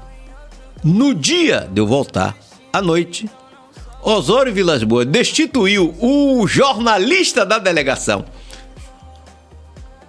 Porque o jornalista cometeu uma falta grave Que foi? levou uma garota Ah. alegre para o restaurante do hotel onde estava a mulher de Osório, a mulher de Paulo Maracajá. Aí Caramba. ele botou, não vou citar o nome do Sim, cidadão, ah, você bem, entendeu? É, é, é, é- Caiu no erro, o irmão caiu no erro. Caiu e falou: assim, Você está fora, Cristóvão, você agora é o jornalista da delegação. E me levou para Porto Alegre. Me levou para Curitiba e Porto Alegre como jornalista da delegação. né? E aí você vai torcer contra o Bahia? Quer dizer, é mais, assim, mais ligado ao Vitória. Sim. Sempre fui mais Vitória do que Bahia. Não, tenho... Agora, eu, eu nunca tive essa coisa assim, tem que ganhar. Eu- Por isso, porque fui ligado durante muito tempo, fui leônico. 67, 67, o Leônico era 66. O Leônico era fantástico, 66, 67. Foi o ano que o futebol virou de cabeça para baixo. O Leônico campeão na Bahia e Bangu campeão no Rio. Você entendeu? E, Uma e vez a, só. E a seleção brasileira é, teve uma participação pífia na Copa do Mundo da Inglaterra. 66. 66. Então você, deixa, é, no caso, você é Bahia hoje ou, ou- você... Sou mais. Se perguntar, você é mais Vitória ou Bahia? Sou mais Vitória. Sim, sim, sim. Então manda Pra um não, abraço aí pra não ter nenhuma dúvida, ah, tá em cima do muro. Não tem por que mesmo que eu digo, eu não minto. Mandar um abraço então pra Gustavo Salles, filho de Silvonei Salles, que tá aí. Ah, o Gustavo é meu amigo, Gustavo Salles. Meu amigo, amigo, amigo. Tá assistindo Sou amigo aqui do pai dele, um amigo, e gosto muito de Gustavinho. Aí, ó, aí, ó. Olha ele aí, ó. Gustavo Salles, boa noite, BaiaCast. Cristóvão e o carnaval agora se sustentam no público LGBT. Quais as consequências? É uma pergunta, né? Uhum. É, quais as consequências da pandemia para o carnaval, na sua avaliação? As consequências da pandemia para o carnaval, terríveis. Terríveis. O, o- o setor que mais perdeu com a pandemia é o setor de música na Bahia. Sem sombra de dúvidas. E, e- e- e espero que no próximo ano, ou já a partir do São João, Sim. porque tem uma reviravolta. Em cima disso, a Inglaterra está fazendo, a partir da próxima segunda-feira, um- um- um- um- uma ação que todo mundo diz que é, pode ser kamikaze, mas que o Boris Johnson, que é um louco também, diz que está baseado também na ciência que ele está fazendo, que está abrindo tudo. Na Inglaterra, vai valer Vai tudo. mudar o tratamento de pandemia para endemia, Pra- né? é, não, e não vai ter máscara. Sim. Ele disse que vai, a- a- a- vai ser uma gripe como outra qualquer. Sim. Que as pessoas que vão morrer, dentro do pensamento dele, de Covid, poderia morrer de gripe também. Ninguém toma as mesmas providências que se tomam com, com relação à gripe que está se tomando com relação Tem assim, à a vacinação todo ano, né? Bom, aí tudo aquilo que precisa. Vacinação todo ano é que eu digo. Eu penso igual a ele. Agora eu tomei três vacinas. Você precisa tomar a quarta. Tá aqui meu braço. Sim. Entendeu? Tá aqui meu braço. Eu, por exemplo, já decidi que em muitas ocasiões, depois de Covid, pode até não falar mais, mas em muitas ocasiões, em alguns lugares, eu vou usar máscara. Sim. Está decidido, né, na, na, na, na, para minha vida, enquanto eu viver, que sempre que eu estiver em algum lugar que tiver álcool, vou lavar minhas mãos com álcool. Sim. Que no lugar onde eu estiver morando, tem um, um- um sabão na entrada Para você lavar as mãos num- num- num- num- num- numa pia, tem álcool para Sim, você chegar na sala. É bom deixar um sapato do lado de fora, você entendeu? Não, não- não entrar pela. Então são algumas coisas que é, essa coisa da Covid está nos ensinando. Não é? Agora, respondendo ao Gustavinho, essa coisa do. do- do- o- o- o- as autoridades brasileiras elas precisam olhar melhor para os artistas. Quando eu falo os artistas, eu não falo, não estou falando de Bel, não estou falando de Dorval, não estou falando de Serginho, que não chega, que, que, que não tem o mesmo nível econômico Sim. que dessas pessoas chegaram e precisa também disso, mas o problema de Serginho e de Durval e de Bel é que tem muitas pessoas que dependem deles Exatamente. e que não estão podendo ganhar dinheiro. Então, e- tem alguns programas, o governo da Bahia fez, a prefeitura fez, o governo federal fez um bom programa, mas não acabou. Não acabou. E esse ano não vai ter? Também? O prefeito ontem, é, ou anteontem... Disse é, que ia dar um uma- auxílio, um coisa e auxílio tal. Mas eu acho que que pediu celeridade para ser pago até sexta. então. Mas eu acho que precisa mais. Precisa de uma coisa mais consistente, já prevendo a volta. Sim. Como segurar essas pessoas para a volta? Porque eu estou falando de milhares e milhares de pessoas que vivem diretamente disso. Não só os artistas que estão lá no palco. Não, é. não que nada. Você, vocês são. Quantos vocês são no palco do Adão? Cinco no palco, mas a equipe... 30 atrás. É. No mínimo. Muita gente, é. né? Trabalhando para aquele show, no mínimo 30. É. É, Essas pessoas, você entendeu? Por isso que o, o- o auxílio dado pelo governo, que foi uma coisa extraordinária, porque o, o- o- o- o- o ministro da, da Economia, ele fala muito isso e ele tem razão. Nisso ele tem muita razão. Com aquele auxílio dos 600 reais, você mostrou os invisíveis do Brasil, pessoas que ninguém sabia que existia que você não dá atenção pra eles. É o cara que trabalha na barraca. Que o dono da barraca tem mais três meninos ou três pessoas mais velhas trabalhando com eles. sim. E no carnaval é essa barraca do verão. Que muita gente, que milhares e milhares de pessoas ganham durante o mês de carnaval, às vezes, para sustentar o ano todo. Ou quando nada, metade do ano. É verdade. Isso. O, o- o- o- Aquela gordurinha, né, Aquela gordura. Isso. sobra, né? As autoridades brasileiras têm que perceber. Você não pode deixar essas pessoas morrerem de fome. Eu vou inventar o quê? Essa grana do carnaval é o famoso levanta-guia, né? Faz o dinheiro pra poder girar o resto do ano. Sim. É, levanta a guia. É, levanta muito guia, bom, é. Muito bom. Gostei do, do, do, do- Perfeito. do Júlio aí, no- no- na intervenção do Júlio. Levanta guia. Fica à vontade aí, viu, Júlio? Pode inter- interagir mais vezes se você quiser. É, mas o ele Júlio fez. é meu filho. É o É. segundo. É, mas teve uma segunda pergunta. Antes, antes de- que ele falou da questão do LGBT no carnaval. Ah, Vol- dá pra voltar, eu, eu, vi- eu me lembro, da, o- tem um amigo, e, e- e hoje você comentar sobre isso, sobre LGBT. Se o carnaval agora se sustenta no público LGBT.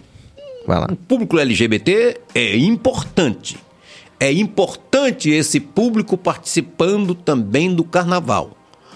Agora, prestem bem atenção no que eu vou dizer para não me chamarem de, de, de, de- xenófobo, Preconceituoso. preconceituoso, um bocado de nome, mesmo porque não sou. Eu digo sempre, eu tenho cinco filhos, considero cinco, não é? Três diretos e dois que eu terminei de criar. Sim. Você entendeu? Todos homens. Nenhum é gay, que eu saiba. Sim. Você entendeu? Mas se fosse, ou se for amanhã ou depois, e quiser levar o namorado lá pra casa, será bem-vindo. Então, eu não tenho esse tipo de coisa agora.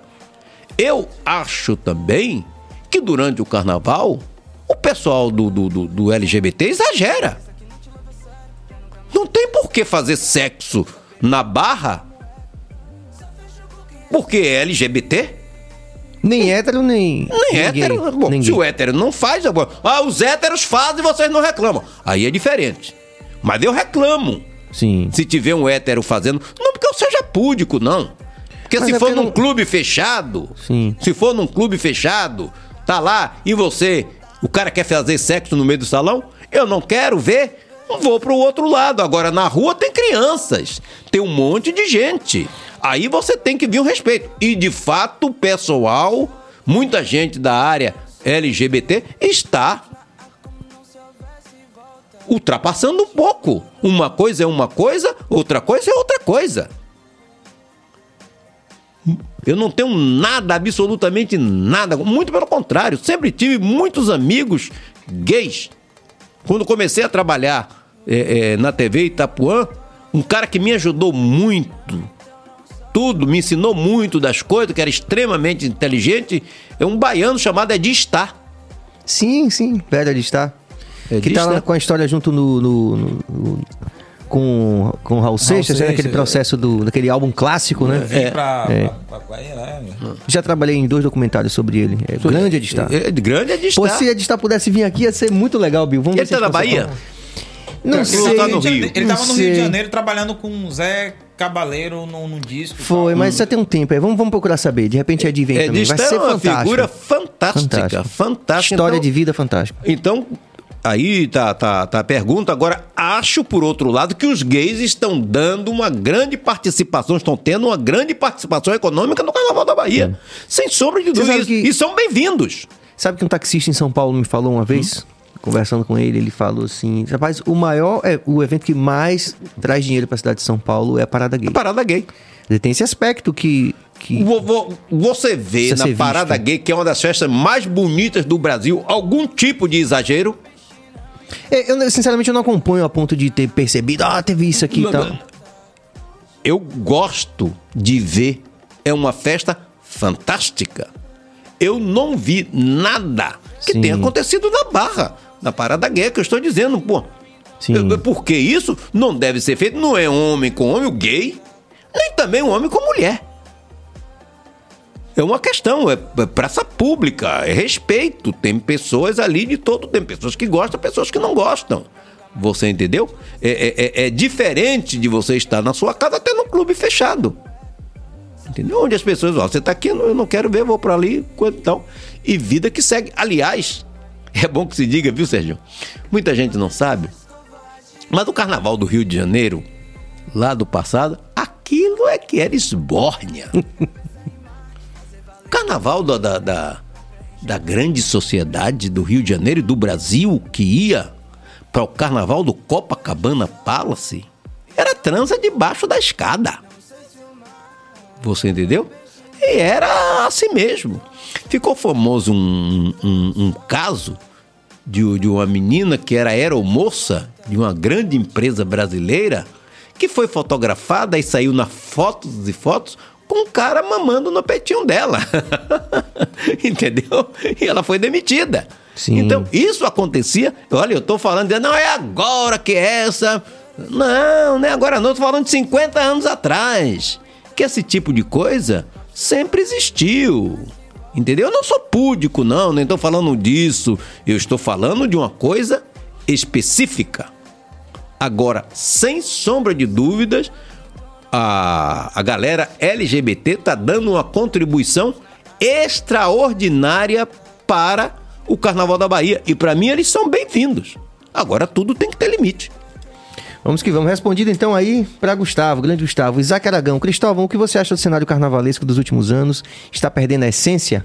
Carnaval não perde essência, meu amigo. O carnaval é feito do jeito que o carnaval quer. O carnaval Quando, por exemplo. são modos e costumes que Sim. vão mudando de acordo Mas com quando, o tempo. por exemplo, tem artistas. É... Armandinho falou aqui, por exemplo, dessa coisa do, do- de uma invasão do sertanejo. Como é que você vê isso? Ah, o- com muita alegria, acho ótimo. Acho ótimo. É a invasão daquilo que está fazendo sucesso. Quando o Vanderlei Cardoso fez Adeus Ingrata. Aliás, essa música não é de Vanderlei Cardoso, não. É Cláudio Fontana. Sim. Adeus Ingrata. Vanderlei Cardoso, era invasão de Vanderlei Cardoso, era invasão de Gerry Adriane.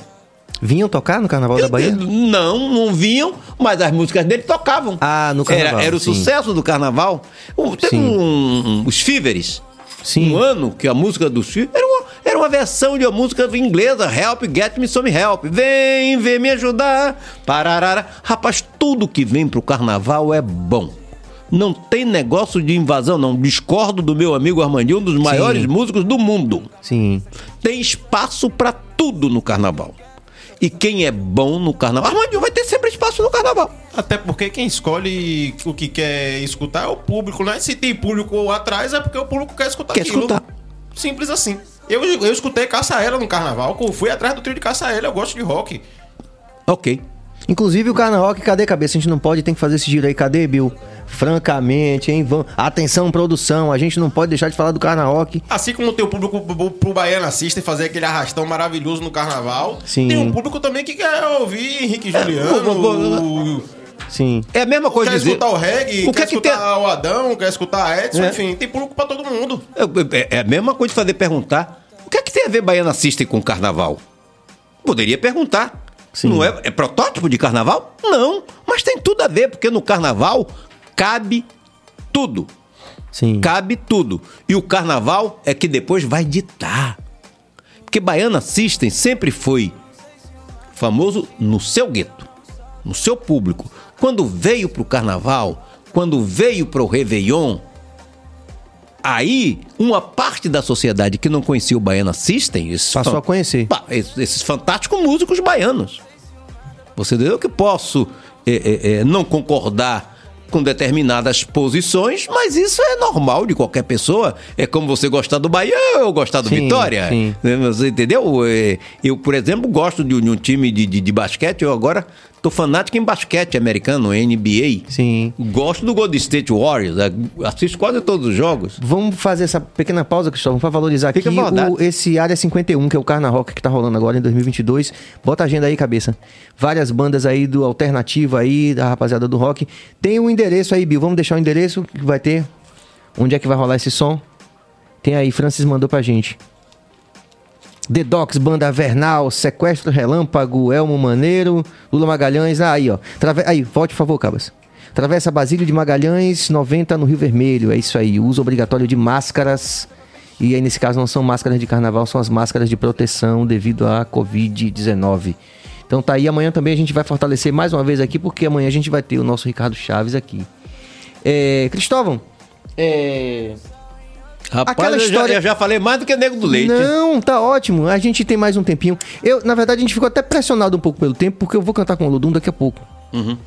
É, mas a gente ainda, ainda quero te perguntar isso. E mais umas coisinhas. Acho que ainda dá tempo. Se você. Eu vou ser mais rápido, então. Certo. Vou, vou ver se eu sou mais conciso. Eu sou negão de Jerônimo. Você estava intimamente ligado com aquela história de você buscar a música. Como foi isso? É, a, a, a música Eu Sou Negão é, é que traz para o Carnaval da Bahia a, a democracia e chama a atenção da classe média branca e negra, também de Salvador, Sim. a força dos blocos afros e da importância dos blocos afros dentro do carnaval.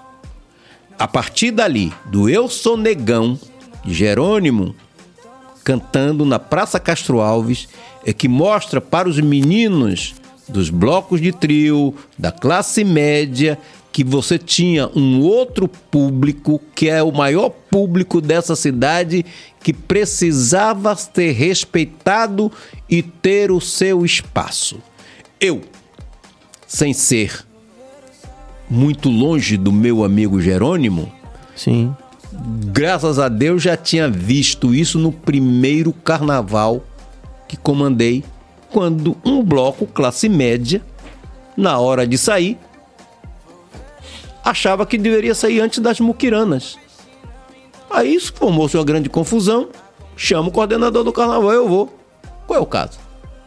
Não, muquirana na frente. Mas nós somos mais importantes. Eu disse, quem disse? Tá escrito aonde? que na importância histórica para mim está o bloco As Muquiranas.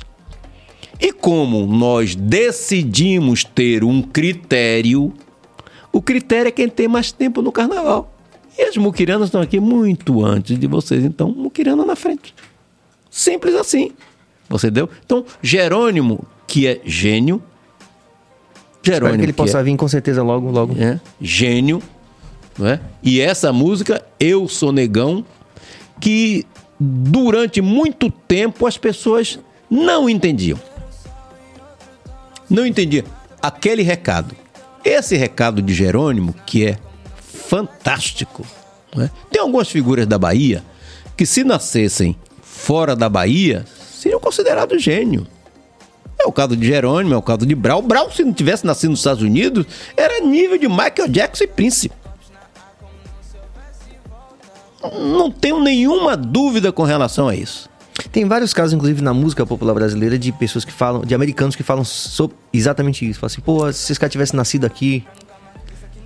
Não tenho nenhuma dúvida com relação a isso. Jerônimo, pô, nota 10. Aí, De vez em quando, Jerônimo. Eu dei muita rezada com Jerônimo, porque na festa de lançamento do, do, do filme de, de, de Kertz, Ah, de Chico? de Chico Sim. Kertz, aí Jerônimo, muito brincalhão, disse: "O- pai do Axé são dois: Cristóvão Rodrigues e o Edson Rangel. Eu falei: calma, Jerônimo. Não tem filho de dois espermas. Mas simbolicamente ele acertou? não, Não? não, não. Não tem pai.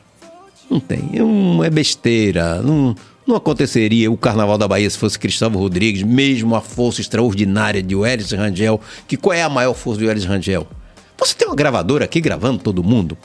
Não precisar viajar com fadia chiclete com banana, ficavam 10 num quarto de hotel em São Paulo para gravar um disco, né? Todo mundo gravando Sim, aqui, sim. você entendeu? Esse.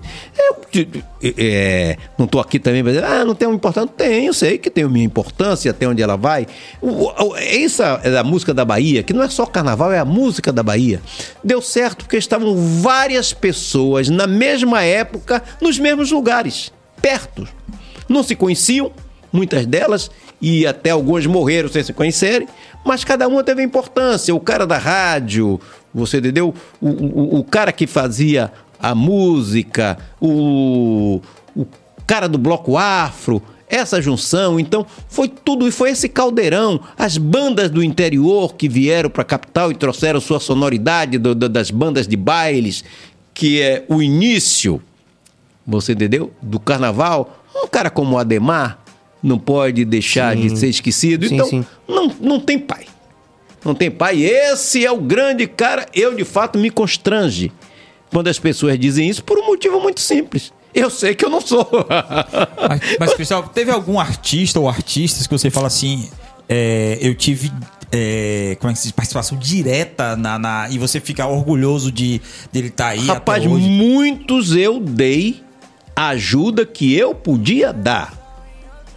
Agora, não significa que se eu não tivesse dado aquela ajuda, que aquelas pessoas não viessem. Por exemplo, eu contei o caso de Edson Gomes. Sim. Fui eu que, que- que botei ele com Rangel, fui eu que botei ele na EMAI. Você entendeu? É a única coisa que disse a ele, vai, vai assinar seu contrato. Foi difícil, porque ele sumiu. de, de manhã, tava no- fica tranquilo que a gente encontra ele num bar aqui perto. e a única coisa que eu disse pra ele, não quero saber do seu contrato, não quero saber quanto você vai ganhar, você é de maior e vacinado. A única coisa que eu digo pra você é: esses caras da Tapajós, editora, são corretos. Se você quiser editar suas músicas com eles, pode ter certeza que eles são corretos. Então é assim, por exemplo, eu, tive com muito prazer uma participação com os meninos do, do, do Adão, quando eu ouvi o disco deles, gostei pra caramba. Eu digo, eu vou bancar o disco pra fazer. Eu faço questão é, é, é, de bancar esse disco. Deu alguma penada no disco de você? Diga, faça assim, faça assado? Gostei? Não, não. absurdo. Quando a gente entrou pra Não, gravar já tava tudo resolvido. Já tava no, tudo prime- no primeiro momento que você tava conhecendo a gente ainda Hum, antes de é. gravar, aí você sugeriu que a gente gravasse música de Nengo. De música de negro, daqueles mais Foi, conhecidos que foi. podiam. Aí é, você foi assistir aquele show da gente lá que a gente tocou, na- inclusive naquele trio de Carlinhos Brau, Carlinhos todo Brau, é, é. no centro de Hum, convenções. é. Aí depois daquela apresentação você chamou a gente e falou assim: não, podem gravar a música de vocês. É, pode Porque vir. você viu todo mundo cantando. É, música. grave o que vocês quiserem, coisa e tal, dá pra sustentar o disco. Você entendeu? Então, vários artistas. Pô, o primeiro disco do Cheiro de Amor, Sim. o- o- fui eu com o Ricardo Cavalcante. Somos os donos do, do, do- Ô, Ricardo, você nunca deu minha parte, né, pô? que, que bancamos. o- Com, Mar o- com o- Márcia. É, Cheiro de amor Cheiro com de Márcia. Amor, cantando. Cheiro de amor, com Márcia cantando. É, é, o meu amigo Totó né, estava ali, quer dizer, vários assim, o, o- o- que eu dei essa ajuda. Banda Reflexo. Sim. O primeiro álbum da O primeiro alvo da Bahia vendeu um milhão de cópias. Não é? Eu tive uma Qual era a gravadora? É, foi para EMAI. Foi pra EMAI. Foi para EMAI. Também o, o Fernandes queria que a- a- o disco fosse para Continental. Eu falei que nada, rapaz. Por que tinha essa coisa com o Continental todo mundo? Porque a Continental já tinha muito artista baiano que vinha dando certo. Ah, tá. Entendeu? Vinha, Entendi. tinha muito artista baiano que vinha dando certo e as pessoas eh, enxergavam muito a Continental. As pessoas falam de chiclete, chiclete fez absolutamente Porque Cine, nada. que- Cine queria ir pra Sony, você lembra desse É? Sony Você teve também, você teve perto, muito próximo desse momento de Cine, né? Aquele Sim. álbum Não, muito mais do que vocês pensam. Aquele disco eu fui mixar nos Sim. Estados Unidos. em Miami, não foi? Em Miami, aquele disco eu fui mixar. nos Estados Que Unidos, momento aquele, hein. Cristóvão? É. Fantástico, sim. Porque você era um homem do carnaval naquele momento, e a gente até chegou a falar um pouco disso em off. Mas você se aproximou do reggae nesse, nesse momento, então a gente. Porque eu sempre gostei de reggae. Sim, sim. Porque Desde Edson. eu- de- muito antes de Edson. Sim. Porque eu, eu, eu gostei de reggae. eu- naquele trabalho lá da Rádio Sociedade, lá atrás, eu depois fui dirigir a Rádio Sociedade e fazia uma parada. Final de semana, parada dos discos mais tocados e mais vendidos. Aí eu descobri que os um dos discos mais vendidos em Salvador era Jimmy Cliff. Numa loja, é- era uma empresa aqui, só disco, tinha várias lojas de disco. E a loja da Liberdade vendia tanto Jimmy Cliff que ele ficava entre os discos mais vendidos em Salvador. Eu aí fui conhecer quem é Jimmy Cliff. Aí fui conhecer Jimmy Cliff. Aí a partir dali passei a gostar do reggae. Como é também a partir dali que entra as lambadas forte no Carnaval da Bahia, porque eu conheço um disco também através dessa loja chamado Lambadas Volume 1, 2, 3, 4, 5, 6, 7, 8, 10, 12, 14. Eram 14 discos com 5 músicas. Imagina. que só se revezavam. Você entendeu? Aí é que eu trago para o carnaval é, as lambadas para tocar no carnaval. Então, várias pessoas, então, cheiro Que de foi amor. um momento também. É, é, é, é, o primeiro disco de Durval, Sim. é, quem Nossa. pagou fui eu, Do Asa de Águia. do Asa de Águia. Você entendeu? E depois, como eu dizia, vai e acerte sua vida. Eu nunca, com todos eles aí, nunca intermediei contrato de absolutamente ninguém. Ninguém. Muitas Você vezes a gravadora ia e pagava o tape. Ok. Você, você fez aquele primeiro de Cine, mas fez mais algum dele? O Não. segundo, não. Não. Intermediar, você intermediou, você só não interviu. Eu, não- é, nem do- do- eu intermediava para levar. Quando eu falo intermediar, como ganhador. Sim. Para ganhar alguma coisa para intermediar. Sim. E como é que Ivete Sangalo entra no- no- na jogada aí com, com, é, com Big Blues, essas coisas assim? A- a- aí é, é- é- é a gravadora, gravadora dela, me chama, procura saber quem fez o disco de cine, disseram que era eles, me procuraram. A gente quer gravar na Yambing Blues. Não tem problema. O Cine editou a música, mas de qualquer maneira, acho que vocês devem ouvi-lo, não é? Mas acho que não vai ter problema não, ele não deve ser burro, porque Primeiro que a música com ele já vendeu e já está conhecido Sim. o que tinha que ser. Sim. Segundo, a música dele no disco de, Edson, de, de Ivete Sangalo, ele vai pedir um, um advance de, da editora que não tem tamanho. Me parece que naquela época o Cine pegou de advance 30 mil dólares Por causa dessa gravação de por Ivete. causa dessa gravação de Ivete. Sim. Então, várias pessoas foram assim. Eu botava lá, todo mundo pensava, chegava no Rio de Janeiro, os caras não acreditavam que eu não fosse sócio de chiclete, sócio do Asa, sócio do cheiro. Você vendeu algum tape de chiclete? Não, Nenhum. nenhum. Zero. Porque o chiclete já estava. Já na- estava, não. já estava. O chiclete, porque eu digo, o chiclete já era chiclete. A única coisa que eu digo que eu, de fato, tive uma participação no chiclete com banana é, na- é no momento que Missinho sai. Sim. Como foi? Porque. A gente a- quer que o Missinho venha aqui. É. Estamos procurando ele. é, aí, eu. é, é, quando o Missinho sai, Hum. Vai acabar o chiclete, vai acabar o chiclete. Eu conheci os caras. E pra mim, independente da música do chiclete, o que sempre me agradou mais no chiclete era a bateria de rei, a porra do coração, pum, pum, pum, pum, pum, empurrando, e a percussão de Denis e Valtinho. que eu achava perfeito. Entendeu? Uma band- marca deles. É marca. O band líder é Missinho. né? E Bel já cantava algumas coisas. Quando o Missinho saiu, isso vai acabar o chiclete. E Bel disse: Eu vou pra frente da banda e coisa e tal. Eu disse: Olha, Cristóvão, eu tô botando o Johnny pra cantar algumas músicas também, papapá. Aí meu amigo Estácio, marido de Irá, Velho Estácio. me chama e diz: Cristóvão, vamos fazer um show? Quem? Ele disse: Você bota o chiclete e eu boto Luiz Gonzaga e Dominguinhos. Você se responsabiliza pelo chiclete. E eu, Luiz Gonzaga e Dominguinhos, E vamos nessa. vamos nessa. O que der, a gente racha. Eu disse: O que der, você racha com o chiclete. Eles estão aí de prova. E armamos esse show na Associação Atlética da Bahia um dia de sexta-feira de noite. Aí é a primeira apresentação do chiclete com banana sem missinho. Ah, É nesse show. É nesse show que Bel canta pela primeira vez. Eu, eu, lá, lá, lá, lá, lá, eu, eu.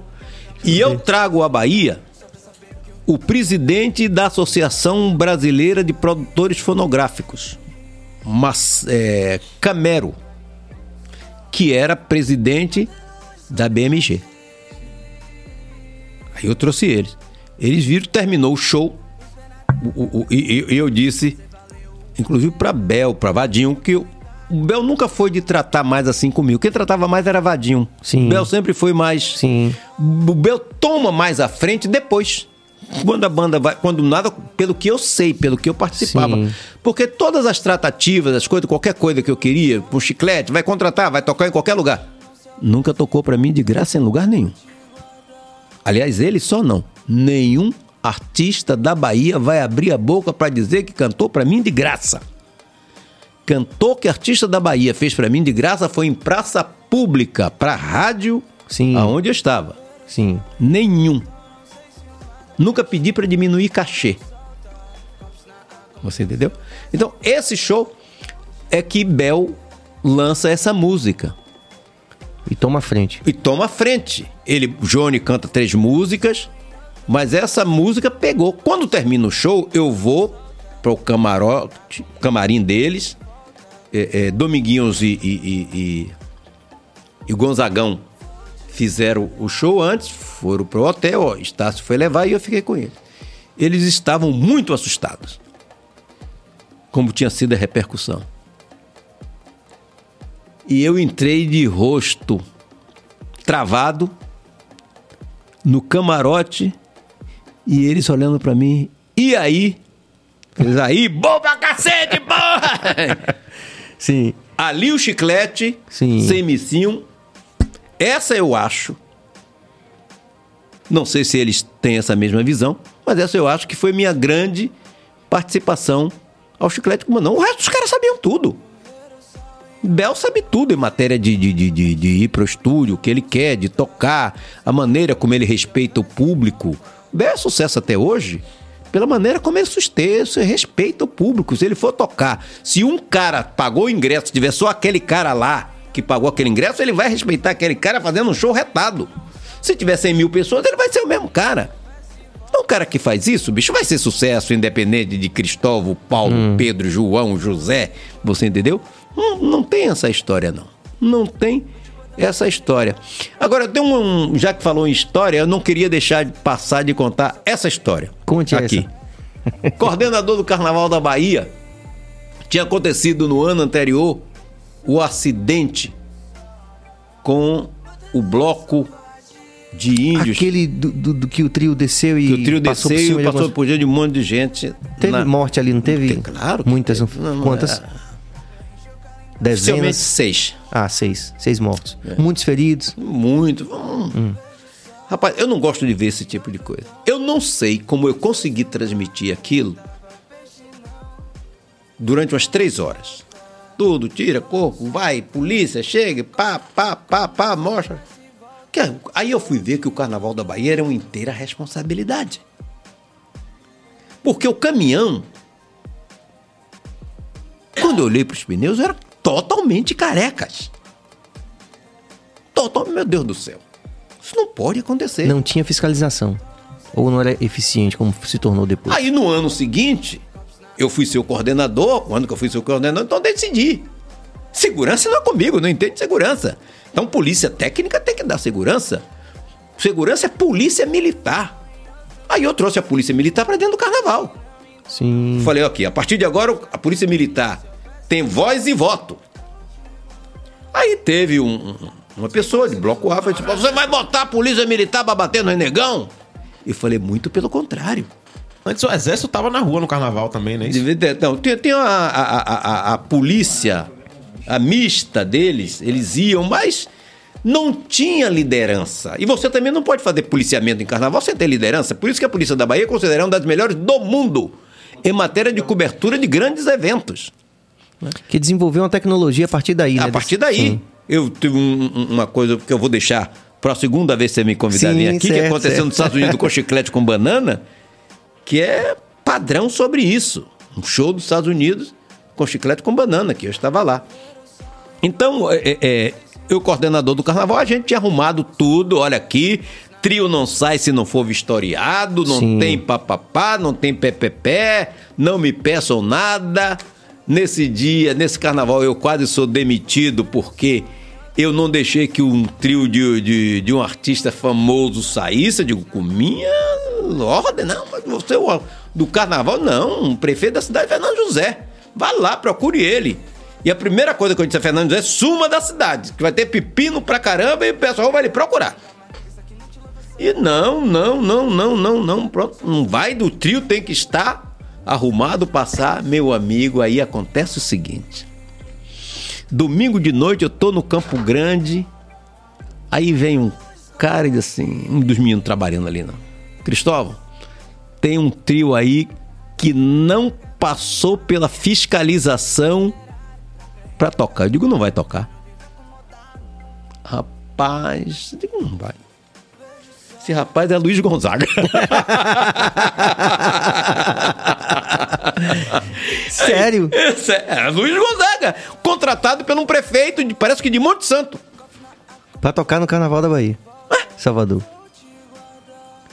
E De- agora? Deixa eu tocar ou não deixa eu tocar? E aí agora? Me conte, a gente quer saber.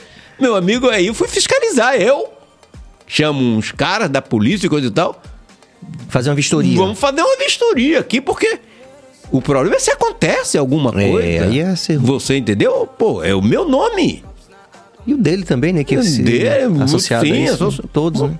Envolvidos. Aí vai, vai. E claro, o Luiz Gonzaga desfila no Carnaval da Bahia. As pessoas, por isso que quando as pessoas dizem, ah, tá misturando, tá trazendo. Sim. Eu estou falando, meus amigos, é de 1989 e 90. Luiz Gonzaga cantando no Carnaval da Bahia. 99% de quem está nos vendo e ouvindo não sabiam disso, que eu estou dizendo aqui. Então tem essas coisas no carnaval, quando diz, ah, fulano não pode, banda tal não pode, agora são os, os sertanejos, Sim. agora é, é, é, é. a pisadinha, né? É, Eu esse adoro negócio. esse negócio de pisadinha, rapaz. Acho esse negócio bom pra cacete. Carnaval de Salvador já teve até música eletrônica, pô. Fatboy Slim aqui, arrastou multidões aqui. Carnaval de Salvador, O Fatboy. carnaval cabe tudo. O carnaval cabe tudo. Não foi à toa que o gênio Ademar tocou Ave Maria de Gounod. E ninguém vaiou. E todo mundo acompanhou. Foi um grande momento, e inclusive, do passou, um Carnaval. grande, passou a ser um grande momento do carnaval.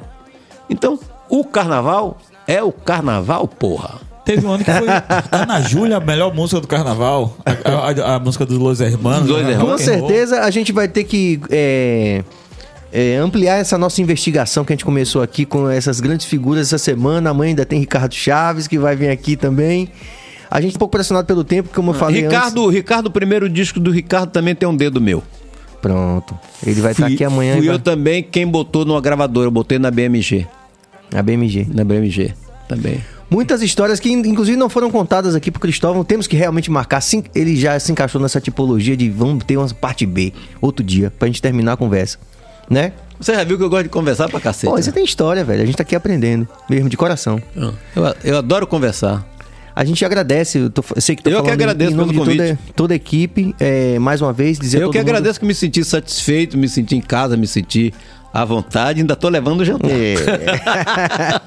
Obrigado aí, E Cristóvão. fazer uma coisa tudo. que eu não faço há muito tempo. Vou jantar e comer sobremesa depois do jantar. Hum, Aí, ó. A gente agradece mesmo, eu tô agradecendo em nome de toda a equipe aqui, de coração. Mas levou quanto tempo? Temos quase duas horas. É, quase duas horas. Não, tem- não, tem duas horas. É porque ele botou. Ah, botou ele depois. é, tem- Ah, tá. Rapaz, deve ser 10 horas da noite, então? Pronto. 20. Vou ter que correr pro Pelô agora pra cantar com o É, Lodum. porque eu ainda, ainda vou ter que pegar o noticiário todo da noite, porque amanhã, a partir das 7 horas da manhã, eu tô fazendo um comentário sobre política e economia na Baiana FM 89.3. Pronto. Então, Já espero meu comercial também. Pronto, a gente espera você aqui pra parte B, pra gente, ou quiçá até uma parte C, porque tem muita história aqui. Esse cara é importantíssimo nessa história do Carnaval da Bahia. E amanhã a gente fecha essa semana com chave de ouro com o nosso grande Ricardo Chaves, às 19 horas. Vou sair bem batido mesmo. Grande po- ah, ah, Diga. Ricardo Chaves, eu vou contar essa história Conte, pra encerrar. É, é- é- essa é fantástica. Essa eu já contei pra ele. Sim. É, eu trabalhava na 104 e Sérgio Simões, Sim. diretor da rádio, sócio, Cristóvão, eu quero trazer Tim Maia. Bom, aí pega uns amigos e coisa e tal, pá, pá, pá, pra trazer Tim Maia, todo mundo sabendo dessa, daquelas idiosincrasias de Tim Maia. Sim. Eu não vou contar todas não, porque senão ele levaria mais aqui no Só na mínimo, parte B. mais 15 minutos, só na parte final. Levou um negócio, um cara chamado Bahia, um segurança, Sim. né, que era amigo nosso, casado com, com a menina que tinha sido é, minha discotecária, programadora comigo na Itapuã FM, Ana. E Bahia, um negão enorme, forte, um doce de pessoa. Um Timaya, desceu no aeroporto, Timaya, esse cidadão aqui vai tomar conta de você. O trabalho dele é botar você no palco amanhã, meu filho. É com você, Roberto Carlos E as baleias? Aí vai, vai, vai, vai, tudo bem, tudo bem. Timaya foi, foi, foi, foi. Faz o show. No dia do show, vamos lá para o centro de, de, de exposições, né? To- Todo mundo no parque de exposições, estamos lá e pá, pá, pá, pá. Aí, como tá Tim? Bahia, ele disse, tranquilo, tranquilo. Não vou contar as histórias dele também no hotel, não. Pode ficar para um outro, vez, dia pra outro dia. Aí entra, eu entro no camarim e atrás de mim vem a mulher de Ricardo Chaves, que é uma pessoa da melhor qualidade, uma moça, hoje uma senhora da melhor qualidade, uma moça jovem, coisa e tal, ela sempre foi muito bonita. E Timaya regala um olhão. Eu aí bato no ombro dele e digo: é melhor parar por aí, nessa olhada, porque, meu amigo, você vai comprar uma briga tão retada que você não vai sair vivo.